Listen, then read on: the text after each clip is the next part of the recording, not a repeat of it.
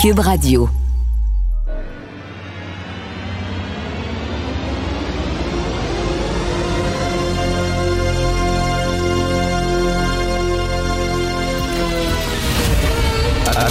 Attention, cette émission est laissée à la discrétion de l'auditeur. Les propos et les opinions peuvent choquer. Peuvent choquer. Oreilles sensibles s'abstenir. Richard Martineau. Martino. Un animateur pas comme les autres. Richard Martineau. Cube Radio. Bon mercredi tout le monde, merci d'écouter Cube Radio. Alors, il y a une histoire, moi, que j'avais vu passer. J'avais vu une vidéo passer sur les médias sociaux, puis je me suis dit, non, c'est une joke. Euh, J'avais le goût de relayer cette vidéo-là sur ma page Facebook, puis là, je me suis dit, non, non, non, non, non. T'es en train de tomber dans un piège, ça, c'est une joke. tu sais. Il faut vouloir vraiment confirmer est-ce que c'est vrai, est-ce que c'est pas vrai. Donc, je l'ai, j'ai pas relayé la vidéo. Et là, ça se retrouve dans le National Post aujourd'hui et c'est confirmé. Donc, c'est vraiment vrai.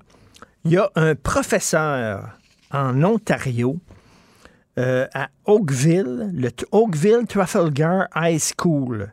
C'est un professeur de professionnel, tu sais, euh, il enseigne euh, aux jeunes à, faire des scies électriques, les tours pour fabriquer des outils, puis tout ça. bon, des ateliers d'éducation professionnelle. Et lui, euh, il se dit femme. Il dit qu'il est une femme. Alors, il a comme un genre, je ne sais, pas- si c'est vrais cheveux, il a comme une perruque blonde. Ça ressemble à une perruque, une longue perruque blonde. Et sous son chandail, il y a des prothèses de faux seins. Mais là, quand je te dis faux seins, c'est pas triple D. C'est quintuple H.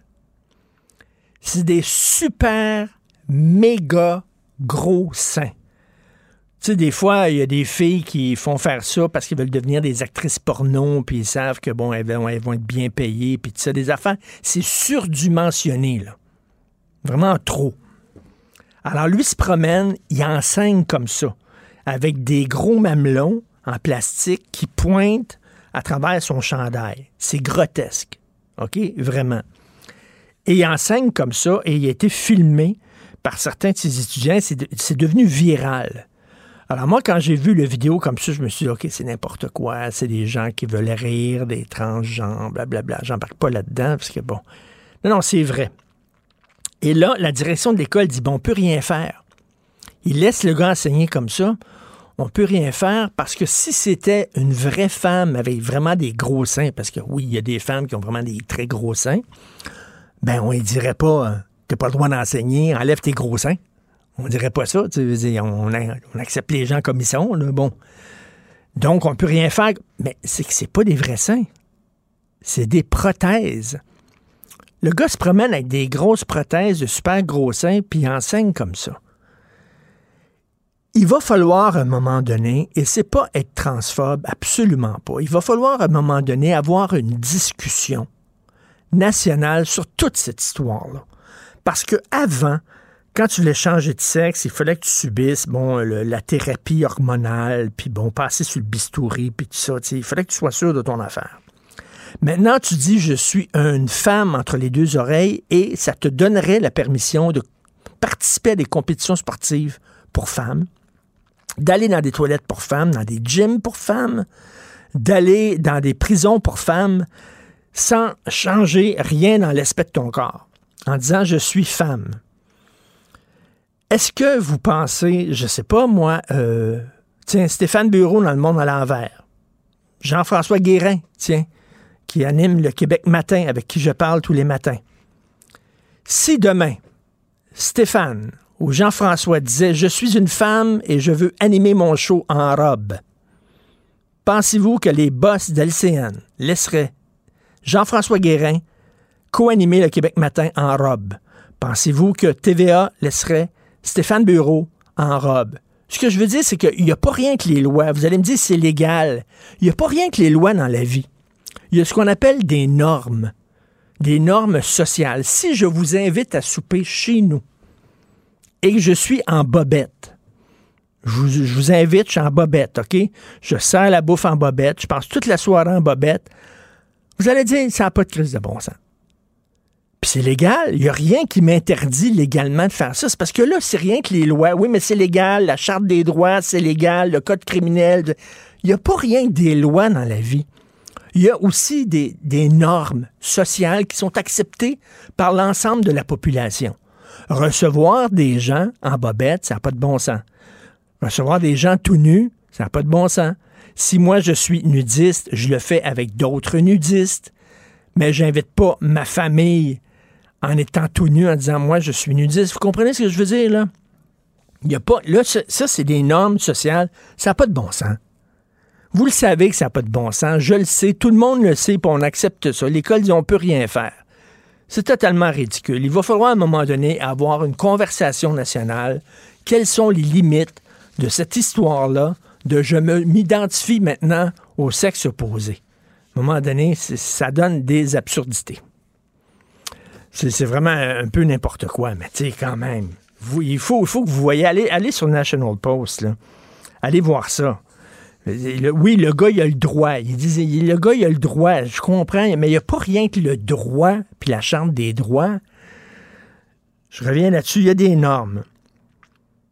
En tout cas, tu sais, les normes sociales veulent, par exemple, que je sais pas. Tiens, si je fais un barbecue l'été, chez nous, je suis en maillot de bain, je suis en costume de bain, c'est à côté de la piscine. Ma blonde est en, bikini, en costume de bain, puis je vous reçois, puis vous êtes en costume de bain, puis on mange un petit peu des hot dogs, puis pouf, on se jette dans la piscine, on revient, tu sais. Bon, un barbecue de piscine, un barbecue d'été, c'est correct.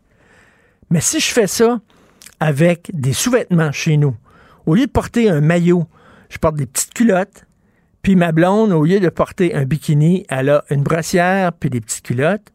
Vous allez trouver ça bizarre. Pourtant, c'est la même affaire, c'est les mêmes vêtements, mais ça dépend du contexte. Les normes sociales, c'est ça.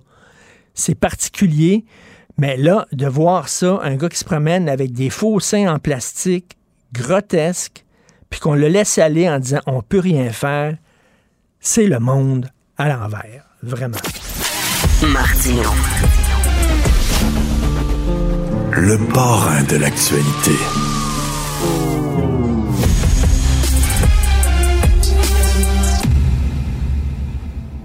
Cette affaire qui est complètement tirée d'un film d'espionnage, pourquoi? C'est vraiment intéressant?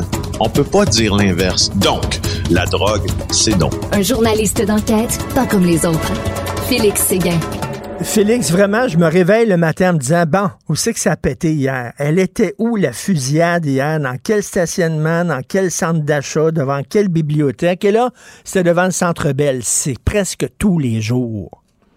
Oui, et euh, en plus de ça, euh, Richard, je te rappellerai une chose, et celle-là, euh, tu connais ma tu connais ma position sur les fusillades, puis tu connais ma position sur le caractère cyclique de la violence par arme à feu. Par contre, je partage et je conviens que les événements impliquant des armes à feu se rapprochent des lieux touristiques, des lieux de villégiature, des hmm. lieux où les Montréalais profitent, dans ce cas-ci, du centre-ville de Montréal.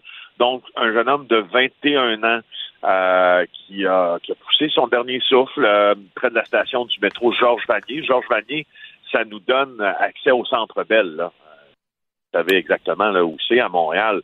Alors, euh, regardez les photos de Maxime de la série La Force, en fait, là, sur un article de Maxime Delan et de Nora Lamontagne. On y parle d'une rafale, vraiment une rafale de coups de feu qui a été tirée en pleine rue. Et ça a causé la mort d'un jeune homme. Ça a blessé deux occupants d'un autre véhicule. Ça s'est passé en début de soirée. un jeune homme de 21 ans, les blessés, en tout cas l'autre blessé il y a 20 ans. Et une troisième victime aussi dans sa vingtaine qui a reçu un projectile d'arme à feu. Alors, ce qu'on comprend dans tout ça, c'est qu'il euh, y avait trois personnes qui circulaient à bord d'une voiture auprès du centre, près du centre Bell. Euh, et euh, et ils sont fait prendre en joue, prendre en cible, et ils ont poursuivi leur route jusqu'à la station de métro Georges Vanier, qui est un kilomètre plus loin que le centre Bell, et c'est là que la victime s'est écoulée. Mais, Félix, Félix, au moins, rassure-nous, rassure-nous, mais tu sais, c'est-tu des... des gangs de rue qui se tirent entre eux autres ou c'était vraiment des innocents qui étaient à bord d'une auto qui se sont fait tirer comme ça pour rien? Ben, en tout cas, avant d'exclure il y a erreur sur la personne, il va falloir attendre de voir l'enquête policière. Là, moi, je trouve qu'il y a les ingrédients dans ça de gens qui étaient visés par euh, par des mm. tirs, puis par un autre gang. Cela dit, bien sûr que ça n'excuse en rien euh, la violence par arme à feu. Puis, tu sais, il y a quelque chose dont il faut se rappeler aussi, parce que toi et moi, à la même antenne, on avait discuté il y a deux ans euh, d'un incident qui nous apparaissait complètement fou et débile. Et c'était passé où? Devant le Centre Bell. Puis c'était encore une fois des coups de feu. Puis c'était encore une fois quelqu'un lié au gang qui était visé. C'est vrai, c'est vrai, que si, c'est vrai que c'est quand même pas justifiable si c'est des gangs de rue, mais moi je me dis quand tu fais partie d'un gang de rue, t'acceptes ça, t'acceptes que bon, tu peux te faire tirer dessus, ça fait partie, excuse-moi, mais de la game, ça fait partie bon, mais si t'es un simple kidam puis tu te fais tirer dessus, c'est pas la même affaire pantoute là. Oui, mais attends, Richard, ça fait partie de la game, mais normalement, la game, elle joue pas au centre-ville la game, elle se joue mmh. ailleurs, mmh. plus dans des, dans des endroits qui sont plus excentrés. Euh, puis, tu sais, là, il y a la, la, problématique du crime, de la criminalité organisée que, que ça nous souligne, c'est que faut pas se faire d'idée, là. Dans les appartements chics du centre-ville, dans des tours du centre-ville, je pense à certains appartements du complexe Rocabella, qui est tout près du centre ville Je pense à certains appartements de la tour du Canadien, il y en a plusieurs d'entre eux qui ont été loués par des criminels. Je te rappelle également que dans l'ordre du projet Estacade, qui a euh, valu à l'ancien euh, mafieux, décédé maintenant jusqu'au pas de se faire arrêter, une de ses bases d'opération, c'était un appartement de la Tour des Canadiens. Hmm. Quand on a fait un reportage sur un réseau de trafic international qui partait de Montréal et qui se rendait au Japon, on s'était nous aussi rendu. D'ailleurs, ça partait d'où cette affaire-là? D'un, ben, en tout cas de qui? D'un homme qui l'aurait à la tour des Canadiens. Alors, le centre-ville, bon, on a l'habitude que, que c'était un peu plus excentré, cette violence que l'on voyait, sauf que moi, ça, ça m'inquiète, puis ça, je trouve qu'il faut le prendre en considération elle se rapproche de Tout à fait. là Et ça, c'est inquiétant. Tout à fait. Écoute, euh, il nous reste deux minutes. Délit de fuite mortelle à Laval. Moi, quand j'ai entendu cette histoire-là, je disais, je me, je me disais, c'est un homme. C'est certain, c'est un homme qui était au volant de l'auto puis qui a foncé parce que, bon, les rages au volant, c'est les bonhommes, la masculinité toxique, c'est les gars qui pognent les nerfs. C'est une femme. Ben non, de 29 ans, épinglée à 19h30 dans le quartier Anjou, dans l'est de la ville. Alors, elle est en déplacement quand elle a été arrêtée.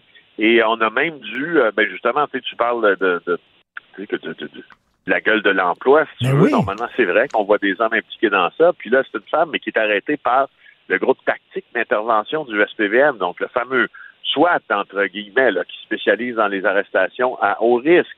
Euh, alors, tu sais, tu vois qu'on a sorti euh, l'artillerie lourde, comme on l'aurait fait d'ailleurs pour un autre suspect.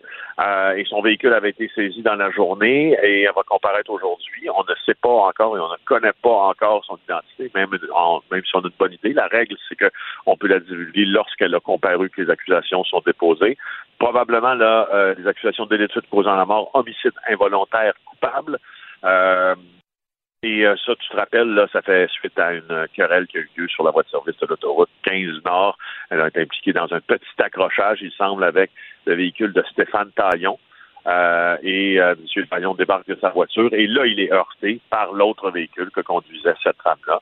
Donc, rage au volant extrême. Euh, voilà. Écoute, euh, ça, c'est le signe. maintenant, les gens sont tellement sénères. Euh, la pandémie a rendu des personnes complètement sénères. faites pas pout pout pout là. Quand il y a quelqu'un qui vous coupe ou quelque chose comme ça, c'est route parce que vous savez jamais qui est dans l'auto en face. Le gars peut ah, sortir avec un marteau. Bien attention à ça. Bien attention à ça. Il peut, si tu tombes sur statistiquement la personne aussi qui est en possession d'une arme à feu puis qui décide de pète un câble, ça peut mal virer, ces affaires-là. Écoute, Robert Charlebois chantait, c'est Charlebois qui chantait une tune, euh, Vivre au Québec, c'est comme vivre aux États-Unis. Mais c'est de plus en plus comme ça, malheureusement. Merci beaucoup, euh, Félix Séguin. On se reparle demain. Salut, bonne journée, Félix Séguin du bureau d'enquête et bien sûr animateur à JE le vendredi à TVA. Martineau, il n'y a pas le temps pour la controverse. Il a jamais coulé l'eau sous les ponts. C'est lui qui la verse. Vous écoutez Martino. Cube, Radio. Cube Radio. Cube Radio. En direct à LCN. Notre collègue Richard Martineau à Cube Radio. Salut Richard. Salut Jean-François. Honnêtement, ça pourrait presque devenir une chronique quotidienne tellement il y a à intervalles réguliers de la violence, la violence armée particulièrement à Montréal. On en a eu encore des exemples dans les dernières heures, là, la fusillade là, tout près du Centre Bell. Écoute, on se réveille le matin puis on se dit, moi je me dis, où c'est que ça a pété hier? Fait que j'ouvre, je te Mm. regarde, j'ouvre le matin, je suis dans mon lit, j'ai dit où c'est que ça a pété hier? Puis là j'apprends, c'est devant le Centre Bell. Demain, ça va être euh, dans quel stationnement de centre de, de supermarché? Euh, je suis allé voir un spectacle sur la rue Saint-Denis, euh, à la nouvelle salle Saint-Denis qui est, qui est fort belle. C'est un spectacle du cirque Les Sept Doigts de la Main et c'est un spectacle qui rend hommage à Montréal, OK? Alors, euh, Ouais. tout le long, on parle de Montréal, on dit, ah, les smoke meat à Montréal, puis les escaliers extérieurs, puis bon, euh, les différentes langues qui parlent. Et tu sais, on, on Mhm. dit, c'est quoi Montréal? Et à un moment donné, un, un des, des acteurs dit aussi, Montréal, c'est une ville très sécuritaire, on se sent bien dans les rues. Euh, il va falloir changer le texte Ouais. un peu. Là. Je pense qu'il va falloir changer le Mm. texte de cette. euh, ce n'est plus sécuritaire. Écoute, il y a deux semaines. Et, Richard, c'est à la grandeur de la ville. là. C'est Ben- plus confiné à certains secteurs euh, particuliers. Ben, exactement. Puis ça se rapproche dans le centre-ville. Là, on ne sait pas. Est-ce que c'était un règlement entre membres de gang? Est-ce que c'était au Mm. contraire des gens qui ont été pris comme ça au hasard pour une initiation quelconque ou tout ça? Euh, il y a deux semaines, mon fils de 14 ans est allé voir tout seul son premier show rock au Centre Bell. C'est important ton premier show rock au Centre Bell quand t'es ado. Mais tu sais, dire, Oui. là, on m'a été stressé. Là. Je veux dire, vraiment, là, quand, quand nos enfants sortent dans le centre-ville de Montréal, hey, t'as vu ça? Ben, à Vaudreuil, c'est pas à Montréal, mais un jeune qui se fait poignarder comme ça devant une école. Je veux dire, vraiment, euh, euh, bon, euh, c'est cette affaire-là de, de rage au volant où c'est une jeune femme. Habituellement, la rage au volant, on imagine un bonhomme là, qui, qui pogne les nerfs et tout ça. Une jeune femme de 29 ans qui a foncé sur un gars. Coudon, on est-tu en train de péter les plombs, tout le monde? On dirait, je sais pas, on dirait que la pandémie, vraiment, a rendu les gens sur les nerfs. Moi, je veux te dire, là. Ouais, les si gens je- ont la mèche courte, là, mais entre avoir la mèche courte et, et porter des gestes de violence comme ça, là, il y a une marge quand même. Écoute, tout à fait. Et est-ce qu'on parle de ça dans la campagne? Est-ce qu'on parle de pénurie de main-d'œuvre? les deux gros sujets, violence, pénurie de main-d'œuvre. On ne parle pas de ça. On parle pas de pénurie de main-d'œuvre, on parle pas de violence à Montréal. Là, ça devient vraiment sacrément inquiétant. là. Ça se rapproche du centre-ville, ça se rapproche d'où les gens vivent de tous les jours. Mhm. Euh, écoute, faut faire attention. Moi, je veux dire, là, pour, pour la rage au volant, là, si quelqu'un me coupe la prochaine fois, je fais pas pout pout pout un appel de klaxon parce que tu sais jamais qui va être dans l'auto en face et il va sortir. Je connais quelqu'un, je connais un gars, moi, il a fait pout pout pout, OK, devant quelqu'un qui l'avait coupé. C'était un gars, c'était un Hells. Le gars, il est sorti de l'auto, il a cassé sa fenêtre de son champ, il l'a sorti de l'auto comme ça, puis il l'a battu en pleine rue. OK, Ben. C'est comme, euh, il va falloir, à un moment donné, tout le monde respirer par le nez, se calmer. Et puis, les, Mm. les problèmes de gang de rue à Montréal, est-ce que nos politiciens peuvent en parler, s'il vous plaît? Absolument. C'est un peu, euh, c'est pas mal absent de, de la campagne jusqu'ici. Tout à fait. Par ailleurs, euh, jusqu'où peut mener l'extrémisme religieux? C'est terrible ce qui s'est passé en Iran. Une femme de 22 ans, arrêtée par la police des mœurs parce qu'elle n'était pas vêtue convenablement, là, entre guillemets. Elle a été retrouvée morte. Elle a été tuée. C'est ça. Il y, a, il y a des gens qui disent, elle a eu une, les autorités iraniennes disent que cette jeune fille-là de 22 ans, lorsqu'elle a été amenée euh, par la police des mœurs, hein, il y a des policiers qui se promènent puis qui regardent si les femmes portent le voile correctement. Puis si tu portes pas ton voile correctement, ils t'amènent euh, au poste de police. On dit, les autorités disent qu'elle est morte d'une crise cardiaque, mais ça a l'air qu'elle aurait été frappée à la tête et elle est morte. Euh, é- écoute, on voit là, on se demande est-ce que le régime iranien, qui est un régime épouvantable, est-ce qu'il va finalement tomber Ouais. parce que les femmes en ont ras le pompon, euh, Jean-François? Elles enlèvent, elles sont courageuses, hein, elles enlèvent leur voile, elles se coupent les cheveux, elles se montrent euh, sans voile pour protester. Elles demandent justement la fin de cet apartheid. Tu te souviens, en Afrique du Sud, euh, les Noirs Ouais. n'étaient pas traités comme les Blancs. Euh, on trouvait ça épouvantable. Brian Mulroney, d'ailleurs, avait travaillé pour faire tomber ce régime-là, qui est un régime d'apartheid. Ben, c'est un régime d'apartheid contre les femmes. Et pendant ce temps-là, Ouais. pendant que des femmes là-bas sont courageuses et risquent leur vie pour ne pas porter le voile, nous autres, en Occident, il y a des grandes compagnies de mode, le Dolce Gabbana, puis H&M, puis Adidas, puis tout ça. Qui font la promotion du voile en disant c'est cool, c'est le fun et tout ça. Dites ça à ces femmes-là que c'est cool puis c'est le fun le voile. Absolument pas. On espère que, écoute, à un moment donné, ce régime-là, tu peux pas maintenir 50% de ta population euh, comme ça, euh, dans, dans, comme si c'était des citoyens de second ordre. J'espère que ce régime-là va tomber, mais ce qui se passe en Iran présentement, c'est très important et j'espère que nos féministes ici au Québec vont appuyer ces femmes-là parce que c'est extrêmement important. Imagine-toi, toi, un pays qui dirait les Noirs, à partir de demain, doivent porter un masque ou un voile. Les gens n'accepteraient pas ça. Mais c'est pas acceptable, pas Ouais. plus quand c'est des femmes. Euh, avec cette répression d'un régime épouvantable, euh, effectivement, ça fait beaucoup réagir. Ça fait plusieurs jours qu'il y a des euh, manifestations là-bas. Hey, Richard, malgré tout, on a déjà eu des sujets plus, plus joyeux Plus le matin. rigolo. Passe Oui. une belle journée. Bonne journée malgré tout. Salut, à demain. Bye. Martino. Le cauchemar de tous les woke.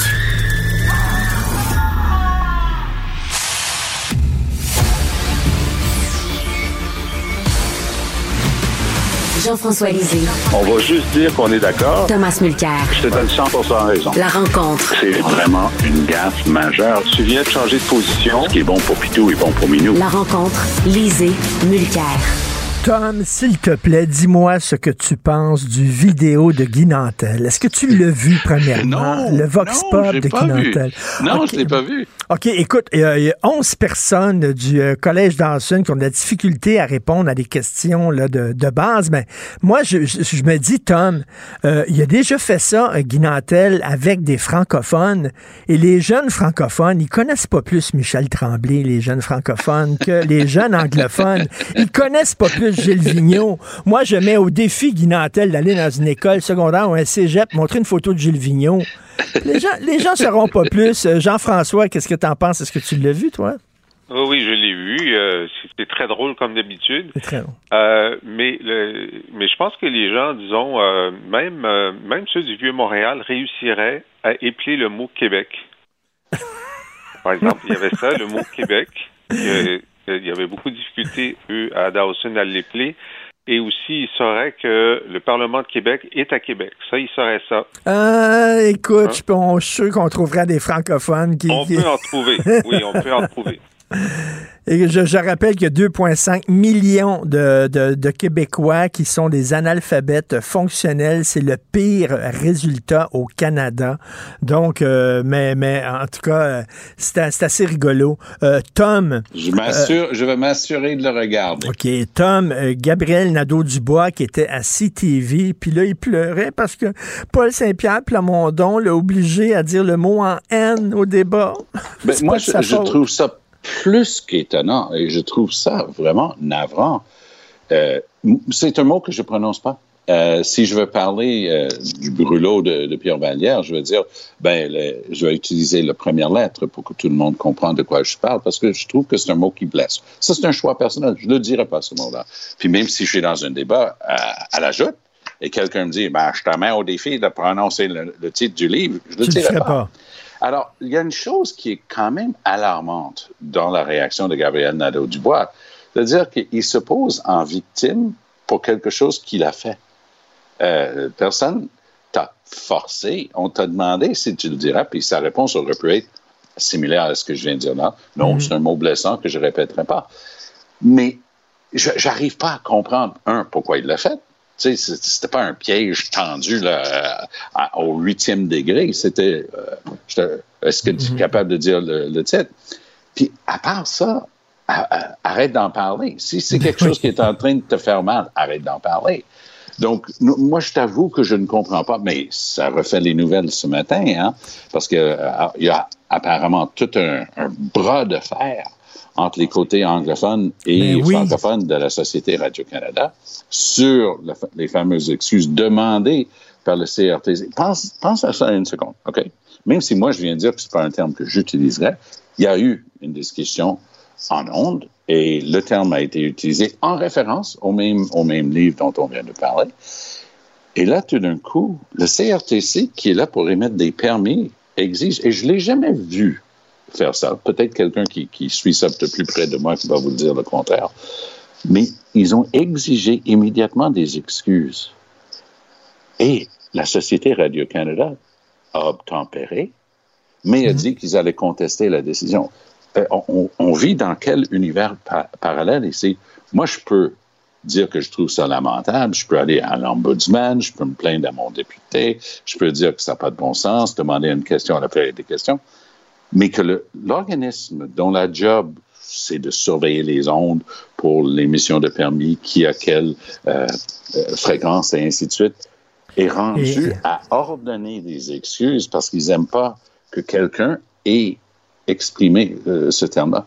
Honnêtement, je le comprends. Et, et Jean-François, c'est vraiment les deux solitudes. hein. Au Canada anglais, puis sais, on vient d'entendre Thomas, Thomas là, au, au Canada anglais, on dit on n'utilise pas ce mot-là, quel que soit le contexte. Il n'y a aucun contexte euh, qui nous permet d'utiliser ce mot-là. Au Québec, on semble dire ben ça dépend. faut tenir compte du contexte. Donc, deux solitudes, Jean-François. Oui, absolument. Et puis, euh, c'est- c'est tout à fait, je reviens à GND parce que moi, je l'ai vu, l'entrevue à CTV. Il y a deux choses qui m'ont frappé. D'abord, c'est ça. C'est euh, c'est pas de sa faute. hein, parce que c'est Maya Johnson qui lui pose la question pourquoi avez-vous accepté de prononcer ce, ce mot? Puis il dit ben euh, j'ai été c'est un choix difficile, j'ai été poussé par euh, par euh, Plamondon, puis euh, c'est c'est très troublant, puis euh, lui il doit répondre à des questions, puis c'est c'est lui là. Ben, Il dit oui, mais vous aviez juste à pas le prononcer. Oui, c'était un choix difficile, mais euh, Monsieur Plamondon euh, a, a des euh, doit répondre à des questions. non, regarde, toi là, t'es pas, t'es pas, euh, t'as pas été victime d'un bully à l'école, tu sais. Ben oui. T'es, t'es représentant d'un parti, tu veux devenir premier ministre. On te demande de prononcer un mot. Si tu veux pas le prononcer, tu dis, écoutez, excusez-moi, je ne prononcerai pas ce mot parce que je pense qu'il est blessant. Mhm. Mais il aurait pu dire, mais je, suis- je, je suis d'accord que dans un cours où on discute de ce mot-là, euh, dans le contexte, ça peut être acceptable. Il y a, il y a plusieurs réponses possibles, mais c'est jamais la faute de l'autre. Et, et ça- moi, je trouve que ça, ça nous donne. Euh, je pense que c'est la première fois que GND euh, trébuche sur une question de, de, de caractère, de personnalité. Mhm. Euh, et ça, c'est pas fameux. Ensuite, la deuxième chose qui m'a frappé, c'est que Maya Johnson lui demande pourquoi voulez-vous dépenser un demi-milliard de dollars euh, sur l'indépendance, hein, sur son assemblée constituante? Et là, il donne une réponse. Si tu n'es pas au courant, tu te rends pas compte qu'il veut faire l'indépendance. Il dit, on veut, on veut redonner le pouvoir au peuple pour que les gens puissent écrire une, constitu- une constitution euh, pour euh, la planète, pour euh, l'égalité, pour euh, etc. Puis à aucun moment il dit euh, avec ça on va sortir du Canada. Mhm. C'est une bonne idée de sortir du Canada. Il faut faire l'indépendance. Non, à la fin de sa réponse, il dit ah bon, c'est juste redonner le pouvoir au peuple pour avoir une constitution euh, qui est plus euh, qui est plus progressiste. Euh, C'était fort. J'ai trouvé ça fort. Exactement. Il se dit souveraine. D'ailleurs, il n'en a même pas parlé de l'indépendance, je crois, à moins que je me trompe pendant le débat euh, GND. Euh, Tom, je sais que tu veux revenir sur les excuses de François Legault au veuf de Joyce et. Euh, il y a un très bon papier de, de Patrick Lagacé aujourd'hui. Et il passe en revue ce qu'il considère être des exemples de, et il utilise le terme anglais wedge politics, hein, la politique qui vise à diviser. Parce que moi, au début, quand il y a eu des simili excuses la première fois, quand il a fait un amalgame, les immigrants, la violence, je dis, ouf, pour reprendre l'expression de Jean-François, c'est pas fameux, ça. Là, tout d'un coup, on était avec la langue, puis ouf, pourquoi il est en train de faire ça? Puis là, c'était ah, lors du débat, puis j'ai rencontré, puis c'est réglé, ça. Il me dit, est-ce qu'il pousse ces dossiers-là exprès? Puis la liste est beaucoup plus longue que ça parce que l'énumération qu'en fait l'agacé est vraiment intéressante. Et sa conclusion, c'est qu'il n'y a pas d'accident là-dedans. Pas en tout, parce que ça reste dans l'esprit des gens. Puis les gens qui pensent comme lui sur un certain nombre de sujets, que ce soit les Autochtones ou, ou d'autres, ça va rester. Ça va rester sa base. Et j'ai hâte de voir si les gens vont commencer à décoder que c'est ce à quoi joue euh, François Legault. Moi, je, je suis arrivé à la même conclusion, mais j'avais pas fait une énumération aussi importante. Ce qui est intéressant de voir aller avec Legault, c'est qu'il a l'air fatigué. On se l'est déjà dit, il a 20 ans de plus que la moyenne de ses adversaires. Il n'a pas l'habitude de ne pas être le boss. Hey, boss pour petit boss, là, depuis deux ans et demi, non seulement il commande chaque micro et caméra de la province de Québec, mais en plus, il a changé les règles à l'Assemblée nationale. Il pouvait tout décider par décret. Il en avait cure des oppositions et tout ça. Puis là, tout d'un coup, les journalistes en train de faire leur job, Monsieur Legault, on a telle, telle, telle question. Il s'impatiente. Il n'aime pas ça, rendre des comptes. Il aime ça être le boss de Bécasse. Et moi, j'ai l'impression que ce François Legault est celui que le public est en train de regarder et de dire, oh, que j'aime pas ça. Et j'ai l'impression qu'il va payer un lourd prix. Moi, j'ai hâte de voir les sondages. Sa performance va être, euh, je le prédis, là. Je suis certain qu'il va être pas mal mieux demain soir qu'il l'était la semaine dernière. Mais c'est difficile d'être pire. Le wedge politique, Jean-François, on pensait que c'était la spécialité d'Éric Duhem. C'est aussi la spécialité de François Legault.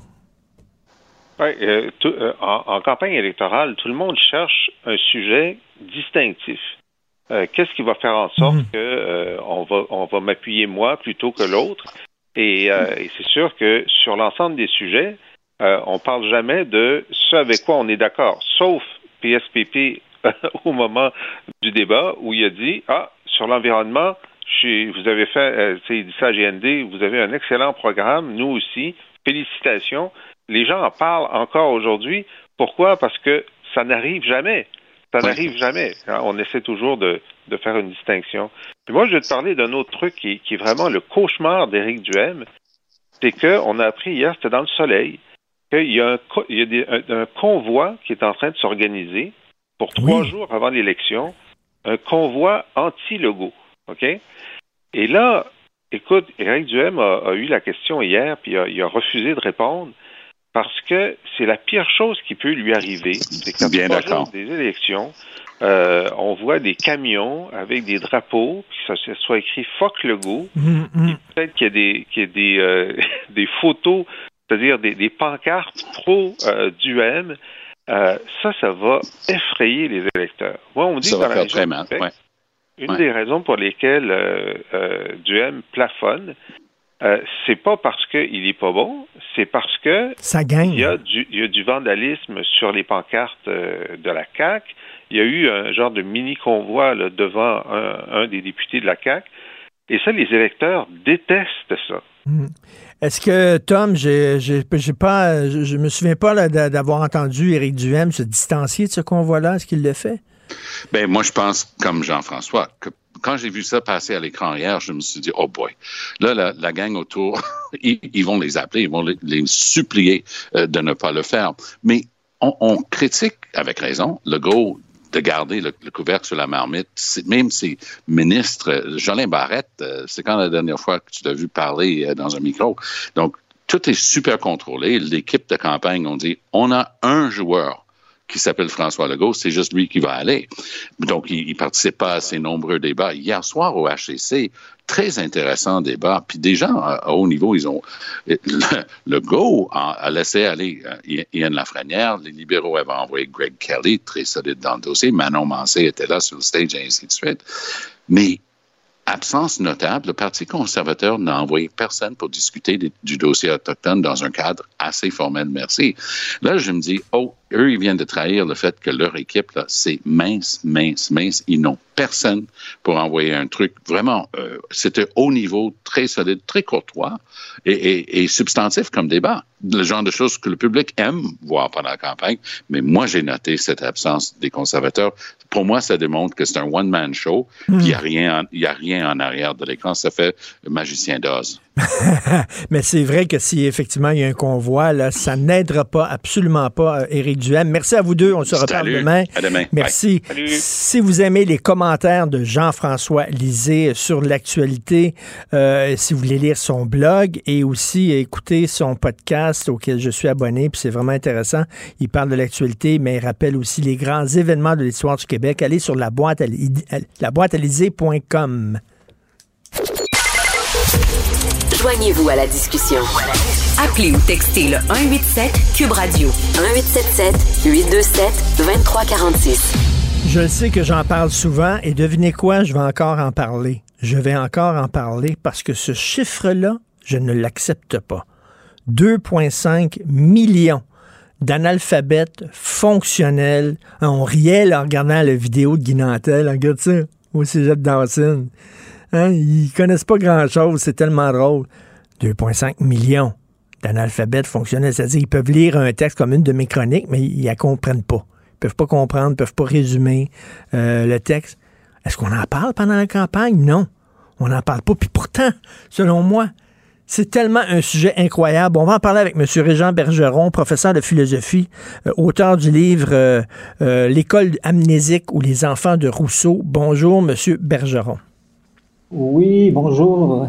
Merci pour l'invitation. Ben, merci d'être là. 2,5 millions d'analphabètes fonctionnels, le pire résultat au Canada. On devrait parler de ça tous les jours. On n'en parle pas à la campagne, pendant la campagne. Comment ça se fait? Ben, c'est toujours le même problème. À chaque élection, on entend à peine parler d'éducation et donc encore moins de ce grave problème qui est, aussi grave que ce, qui se passe dans le, système de santé, dans le fond, là, parce que ça, ça, a des répercussions sur toute notre vie en société. Et euh, là, bon, il y a euh, le PQ qui est arrivé hier, je crois, avec euh, un certain nombre de mesures pour combattre l'analphabétisme, mais sauf que encore là, toujours, on s'occupe des symptômes. On, veut saupoudrer là, des, un 100 millions par-ci, un 460 millions par-là pour les organismes communautaires. Mais le problème, c'est que jamais on, se pose la question d'où origine ce problème. Euh, sur, il y a sûrement une cause.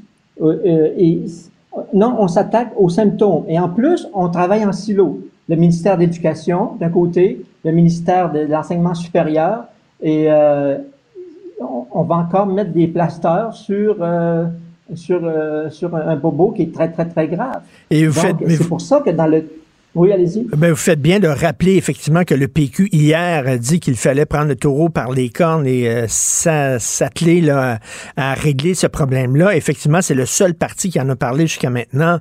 Euh, mais comme vous dites, euh, ça fait longtemps que ces chiffres-là circulent. Hein. Ça, c'est les nouveaux chiffres euh, d'une enquête de la Fondation pour la, la pour euh, l'alphabétisation euh, au Québec.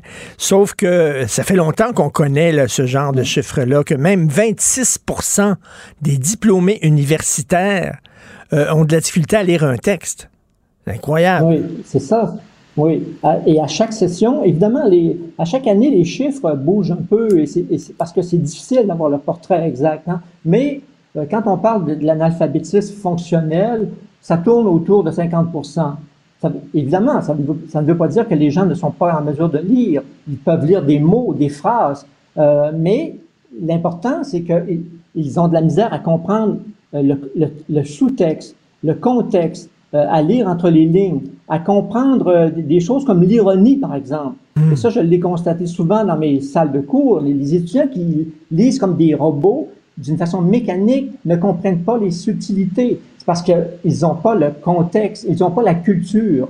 Et c'est pour ça que moi, je fais une association entre euh, apprendre sa langue, euh, apprendre à lire, c'est aussi, il euh, faut que ça vienne avec le fait d'acquérir une culture générale qui est très forte, parce que c'est grâce à tout ce bagage-là qu'on réussit justement à comprendre, à rentrer dans un texte et à, à saisir les subtilités. Et encore là, le thème de la culture, dans ce sens-là, est lui aussi laissé de côté pendant la campagne. Et vous dites, vous avez écrit un texte en novembre 2021 dans, qui avait été publié dans la presse justement sur l'analphabétisme. Et vous avez écrit ne pas avoir de vocabulaire, ne pas connaître les règles de base de la grammaire, ne pas savoir comment construire des phrases cohérentes empêche la pensée non pas de s'exprimer, mais plus fondamentalement de prendre forme dans l'esprit de la personne. Et moi, je suis quelqu'un, j'aime beaucoup lire, j'aime lire les classiques, j'aime la culture. Et il y a des gens qui pourraient me dire à quoi ça sert exactement la culture? Moi, je leur réponds, ça sert à voir la vie en trois dimensions. Si tu n'as pas de culture, tu vois la vie en 2D. Mm. Et quand tu as une culture, mm. tu vois la vie en trois dimensions. Tu peux faire des références, tu peux mieux comprendre ce qui se passe, etc. Comment ça se fait qu'au Québec, il y a tant d'analphabètes et comment ça se fait qu'on se targue d'être un, endroit où la culture c'est important au Québec? Mais je, pose la question, est-ce que c'est vraiment si important que ça, la culture au Québec? Non, je pense pas. Je pense que c'est souvent laissé euh, euh, mis de côté. Mais le problème majeur, c'est qu'on regarde la langue simplement comme un outil de communication. Comme si, là, on, est un peu le... Euh, on souffre d'une sorte de naïveté. On croit que dans, un premier temps, qu'on a une pensée, et ensuite, qu'on on utilise la langue, le langage, les mots pour, pour exprimer cette pensée-là. Mais comme je le dis dans mon texte, les gens ne comprennent pas que pour avoir une pensée, ce qu'on appelle une pensée qui va au-delà des sentiments, des émotions, pour avoir une pensée structurée dans notre tête, il faut qu'on ait eu déjà accès à cette matière première qu'on appelle la langue, c'est-à-dire les concepts, les symboles, et aussi à la culture générale qu'on s'est appropriée au cours des années. Et ensuite, une fois que cette pensée-là est construite grâce à la langue, là, on peut l'exprimer verbalement, par écrit, euh, sous euh, toutes sortes de, de, formes. Mais les gens euh, tombent souvent dans ce, dans ce piège-là. Ils croient qu'on a, dans un premier temps, une sorte de pensée là, pure et qu'on on traduirait ensuite grâce à mm-hmm. l'outil. On voit la langue comme un outil qui viendrait ensuite exprimer cette, pensée-là. Mais non, pour qu'il y ait pensée, il faut qu'il y ait la matière première, les règles de grammaire, le vocabulaire, la culture, pour pouvoir prendre forme. Monsieur euh, Régent Bergeron, moi, je fais partie de cette cohorte d'étudiants, de cette génération-là. Mes cours de français au secondaire, là, puis euh, au primaire, ce qu'on disait à l'époque, c'est c'est important que les gens s'expriment. Alors moi, j'avais des cours, c'était de l'oral. Hein. C'est, j'allais devant la classe, puis je parlais, puis tout ça, puis même si je faisais des fautes, etc. Ah, il s'exprime, c'est très bien. On mettait vraiment l'accent sur ça, l'expression. Euh, et pas vraiment sur le respect de la langue. Ben, ça a donné ce que ça a donné, là, toute cette génération-là. Mais ça rejoint le même problème, c'est qu'on voit la langue comme un objet de communication et l'important, c'est d'apprendre à communiquer, peu importe les, les façons, les moyens, les fautes. Mais de toute façon, le problème avec la langue et l'analphabétisme, c'est plus, c'est beaucoup plus qu'une question de faire des fautes. C'est, c'est tellement plus profond. Donc, c'est pour ça que, avant de, de, de, de saupoudrer, de promettre différentes mesures, il faut, il faudrait faire une analyse de la situation, ce qui, ce qui a jamais été fait. Qu'est-ce qui, pourquoi au Québec on a ce problème-là qui est plus grave que dans les autres provinces? Mm-hmm. Une fois qu'on aura mis le, le doigt, ben là, on pourra amener des mesures, pas simplement pour corriger les symptômes, mais pour faire en sorte que peut-être que nos méthodes euh, sont à corriger, nos méthodes d'enseignement de, la, lecture.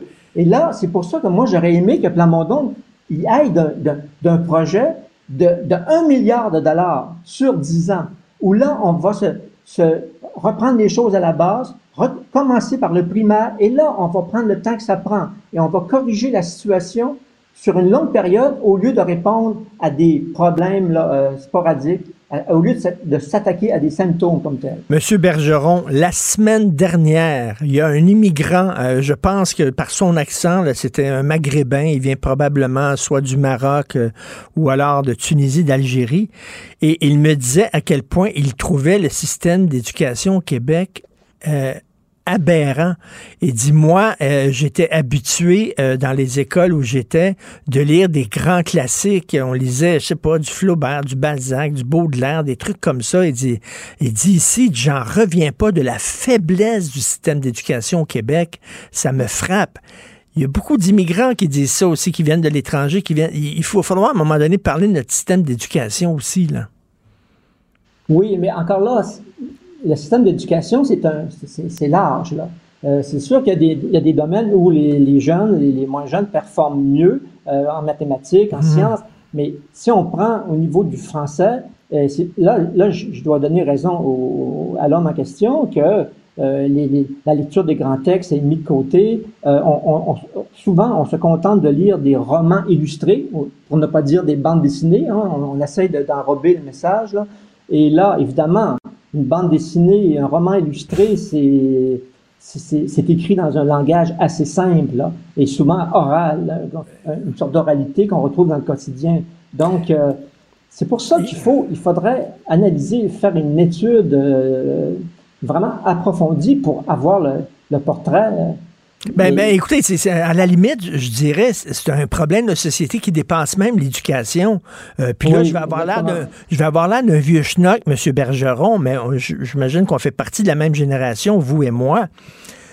Quand j'étais jeune, la télévision publique, Télé-Québec et Radio-Canada jouaient son rôle de télé publique. Il y avait des téléthéâtres, il y avait des pièces de théâtre, il y avait, je sais pas, des opéras, il y avait des, des séries écrites par euh, Marcel Dubé, il y avait du Michel Tremblay à la télévision et tout ça. Ils jouaient leur rôle de transmettre la culture, de la faire connaître. Aujourd'hui, c'est des quiz à la télévision. Des quiz, puis, euh, puis même la télévision est peu regardée par les jeunes, de toute façon. Oui. ils sont plus avec leur téléphone intelligent en train de, de chatter avec des mots là, en abrégé, puis... Euh, euh, mais, mais encore là, c'est sûr qu'on peut faire cette critique-là sur notre époque, mais si on dit que c'est un grave problème, ben là, il faut se donner des outils pour comprendre la situation, ensuite avoir le courage de prendre des mesures, pas seulement en fonction d'une élection et de quatre ans, mais c'est un, dossier de longue haleine qui, va demander plusieurs années pour corriger le, tir. Et vous avez raison que, bon, c'est pas seulement qu'une question de, de, connaître sa grammaire et son orthographe, c'est plus large que ça, mais il y a aussi quand même ça, là. Est-ce qu'il faut revenir, parce que moi, à un moment donné, j'avais écrit, euh, bon, la bonne vieille dictée, puis revenir, bon, au par cœur, puis revenir à l'effort en classe, puis de lire des textes, oui, qui peuvent être difficiles, mais bon, arrêter de baisser la barre et tout ça. Et on me disait, ah, t'es un vieux nostalgique, t'es un vieux schnock, ces méthodes-là, euh, heureusement qu'elles sont disparues. Vous en pensez quoi de ça?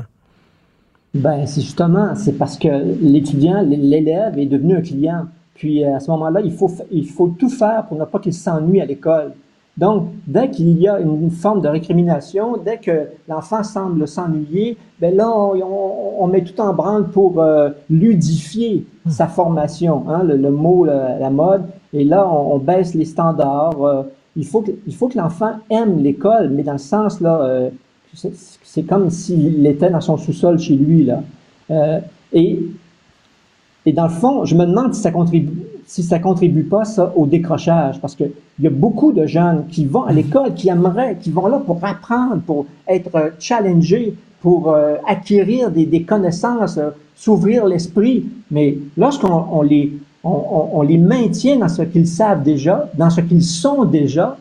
Ben- lorsqu'on les maintient dans leur tribu, ben là, il n'y a pas de, a pas d'intérêt chez, plusieurs d'entre eux. Et la racine du mot éducation, là, ça veut dire éduquer, ça veut dire arracher, c'est-à-dire je t'arrache de ton milieu, je t'extirpe d'où tu es, je t'amène ailleurs, je t'amène ailleurs. Là, notre rôle, euh, l'éducation, c'est qu'on leur donne ce qu'ils aiment, on leur donne un miroir plutôt que de sortir de là et les amener ailleurs plus haut. On fait pas ça. Mm. Puis, j'aime le mot élève aussi est intéressant. On essaie d'élever justement les, élèves. On, veut leur donner des ailes, comme je le, dis dans mon texte sur euh, la colonne de Kant. Et en passant, ce texte-là, il est euh, dans le, mon dernier livre, euh, Homère, euh, la vie et rien d'autre. Il y a une première partie dans ce livre-là, il y a ensuite un recueil de textes que j'ai publié dans les deux dernières années et il y a des textes sur l'éducation qu'on retrouve dans le livre pour euh, vos auditeurs.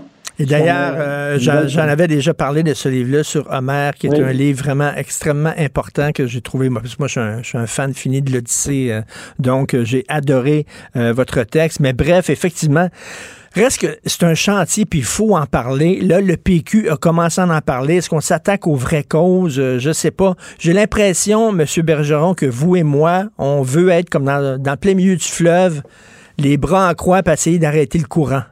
C'est bien beau, mais on réussira pas. Oui. Mais on, parle d'un chantier, mais avant de partir un chantier, essayons de voir qu'est-ce qui est croche, qu'est-ce qui fonctionne pas. Donc, d'où la, la, réflexion là, qui doit précéder le chantier. On ne fait pas un barrage là, euh, dans le nord avant d'avoir des plans. C'est la même chose. Non, non, non, non, non. Vous avez vu là, ce qui se passe avec le troisième lien. Là. On va faire le ah troisième lien, puis les études viennent après. C'est comme ça qu'on fonctionne au Québec. Monsieur Régent Bergeron, merci beaucoup. Il euh, faut lire ce texte-là. Là. Vous pouvez aller là, sur votre moteur de recherche, l'analphabétisme fonctionnel et la colombe de Kant de Régent Bergeron, professeur de philosophie. J'aurais bien aimé vous avoir comme prof. Merci beaucoup, Monsieur Bergeron. Bonne journée. OK, bye bye. Bye. Martino. L'opinion populaire. Alors, euh, Marie-André Fallu, elle est très curieuse. Elle a écrit euh, des livres, puis elle, elle se demande, c'est quoi dans la vie de tous les jours être un policier? C'est quoi dans la vie de tous les jours être un militaire, être un soldat? C'est quoi dans la vie de tous les jours être un infirmier? Qu'est-ce que vous vivez sur le terrain? Moi, j'adore ces livres. Je trouve ça totalement passionnant.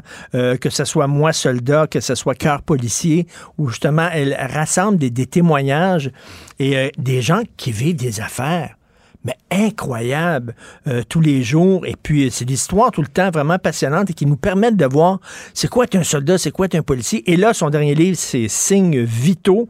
Alors, de Marie-André Fally, les expériences les plus marquantes de 30 infirmières et infirmiers. Salut Marie-André. Allô, Monsieur Martineau. Premièrement, vous êtes dans ma tête parce que vous avez tout décrit ce qui se passait avec moi. Mais, mais on va te dire, tu... Euh, OK, parfait. T'es curieuse. Oui. Tu veux savoir ce que les gens avaient. Puis tu sais, c'est des métiers policiers, militaires, Mhm. infirmiers. C'est pas des métiers reposants puis Non. ordinaires. Là. Exact. Puis c'est des métiers parfois peu accessibles en termes de. On va toujours filtrer l'information, nous, à ce qu'on a droit d'entendre le citoyen ou quoi que ce soit. Puis j'avais envie de plonger à travers l'humain. Dans le fond, c'est l'humain qui m'intéresse. C'est toujours l'humanité qu'on retrouve derrière ces professions-là qui m'intéresse, plus que aussi euh, l'action et tout ça. Donc c'est un bon équilibre ben, à travers les récits qu'on qu'on retrouve comme, comme sujet, comme thème. Mais c'est vraiment toute l'humanité qui m'intéresse à travers euh, ces gens-là. Puis, puis tu sais, ton travail, l'impact que ton travail a sur ta vie personnelle? Tu sais, être militaire, tu vois des choses incroyables. Ouais. Quand tu es policier, infirmier, euh, comment ça a un impact ta vie personnelle, ta vie amoureuse, ta vie de famille, etc. Ben ça, ça me sensibilise beaucoup. Quand je vais, mettons, dans les hôpitaux, j'y vais pas souvent, heureusement, mais euh, j'ai j'ai toujours comme euh, un peu un autre point de vue par rapport à ce qu'ils peuvent vivre. Puis des fois, on dirait que j'ai l'impression qu'ils ont de l'air à se dire, mais voyons, pourquoi tu sais, tu t'intéresses autant ou tu sais je pose des questions des fois par rapport à leur profession que le client le patient va pas poser mais euh, ça ça, ça m'ouvre à avoir beaucoup plus de respect j'avais déjà beaucoup de respect envers ces professions là puis étant mariée avec un policier c'est ce qui a fait venir euh, au monde cœur policier. Ben j'avais envie de partager moi ce que j'entendais chez moi à, à travers toutes ces histoires qu'il vivait dans son Mais est-ce quotidien. que c'est la pandémie qui t'a donné l'idée de faire ce livre-là? le tout dernier? Oui, sur Euh, les infirmiers. Ben, dans le fond, quand on a fait Cœur policier, mon éditrice et moi, on s'est assis ensemble puis on, on, on jasait de plein de projets, de plein de, de métiers puis de professions qu'on pourrait toucher. Puis on s'est arrêté sur le milieu de la santé. Donc, euh, infirmière, infirmier a fait partie de notre liste de gens qu'on aimerait peut-être en savoir un peu plus à travers leur profession. Mais c'est vraiment euh, l'équipe des Éditions de l'Homme qui m'ont appelé pour me dire Hey, Marie, as-tu envie d'écrire euh, sur les infirmiers et infirmières? On en avait parlé, mais Ben là, on oui. le ferait. J'ai dit, Hey, tellement, là, je suis, je suis déjà en train d'écrire. là. C'est c'est bon. Ouais. Parce que pendant la pandémie, on les a vus. Il y en a qui ont parlé, des infirmiers, des infirmières. Mais tu sais, bon, à la télévision, c'est des clips de, de 15-30 secondes. Là.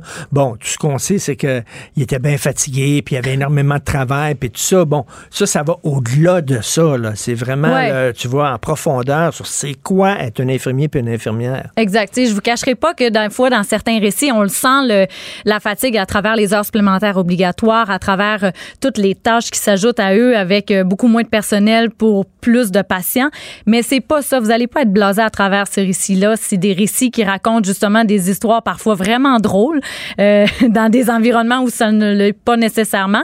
Mais euh, c'est des histoires qui sont touchantes, des histoires qui font réfléchir.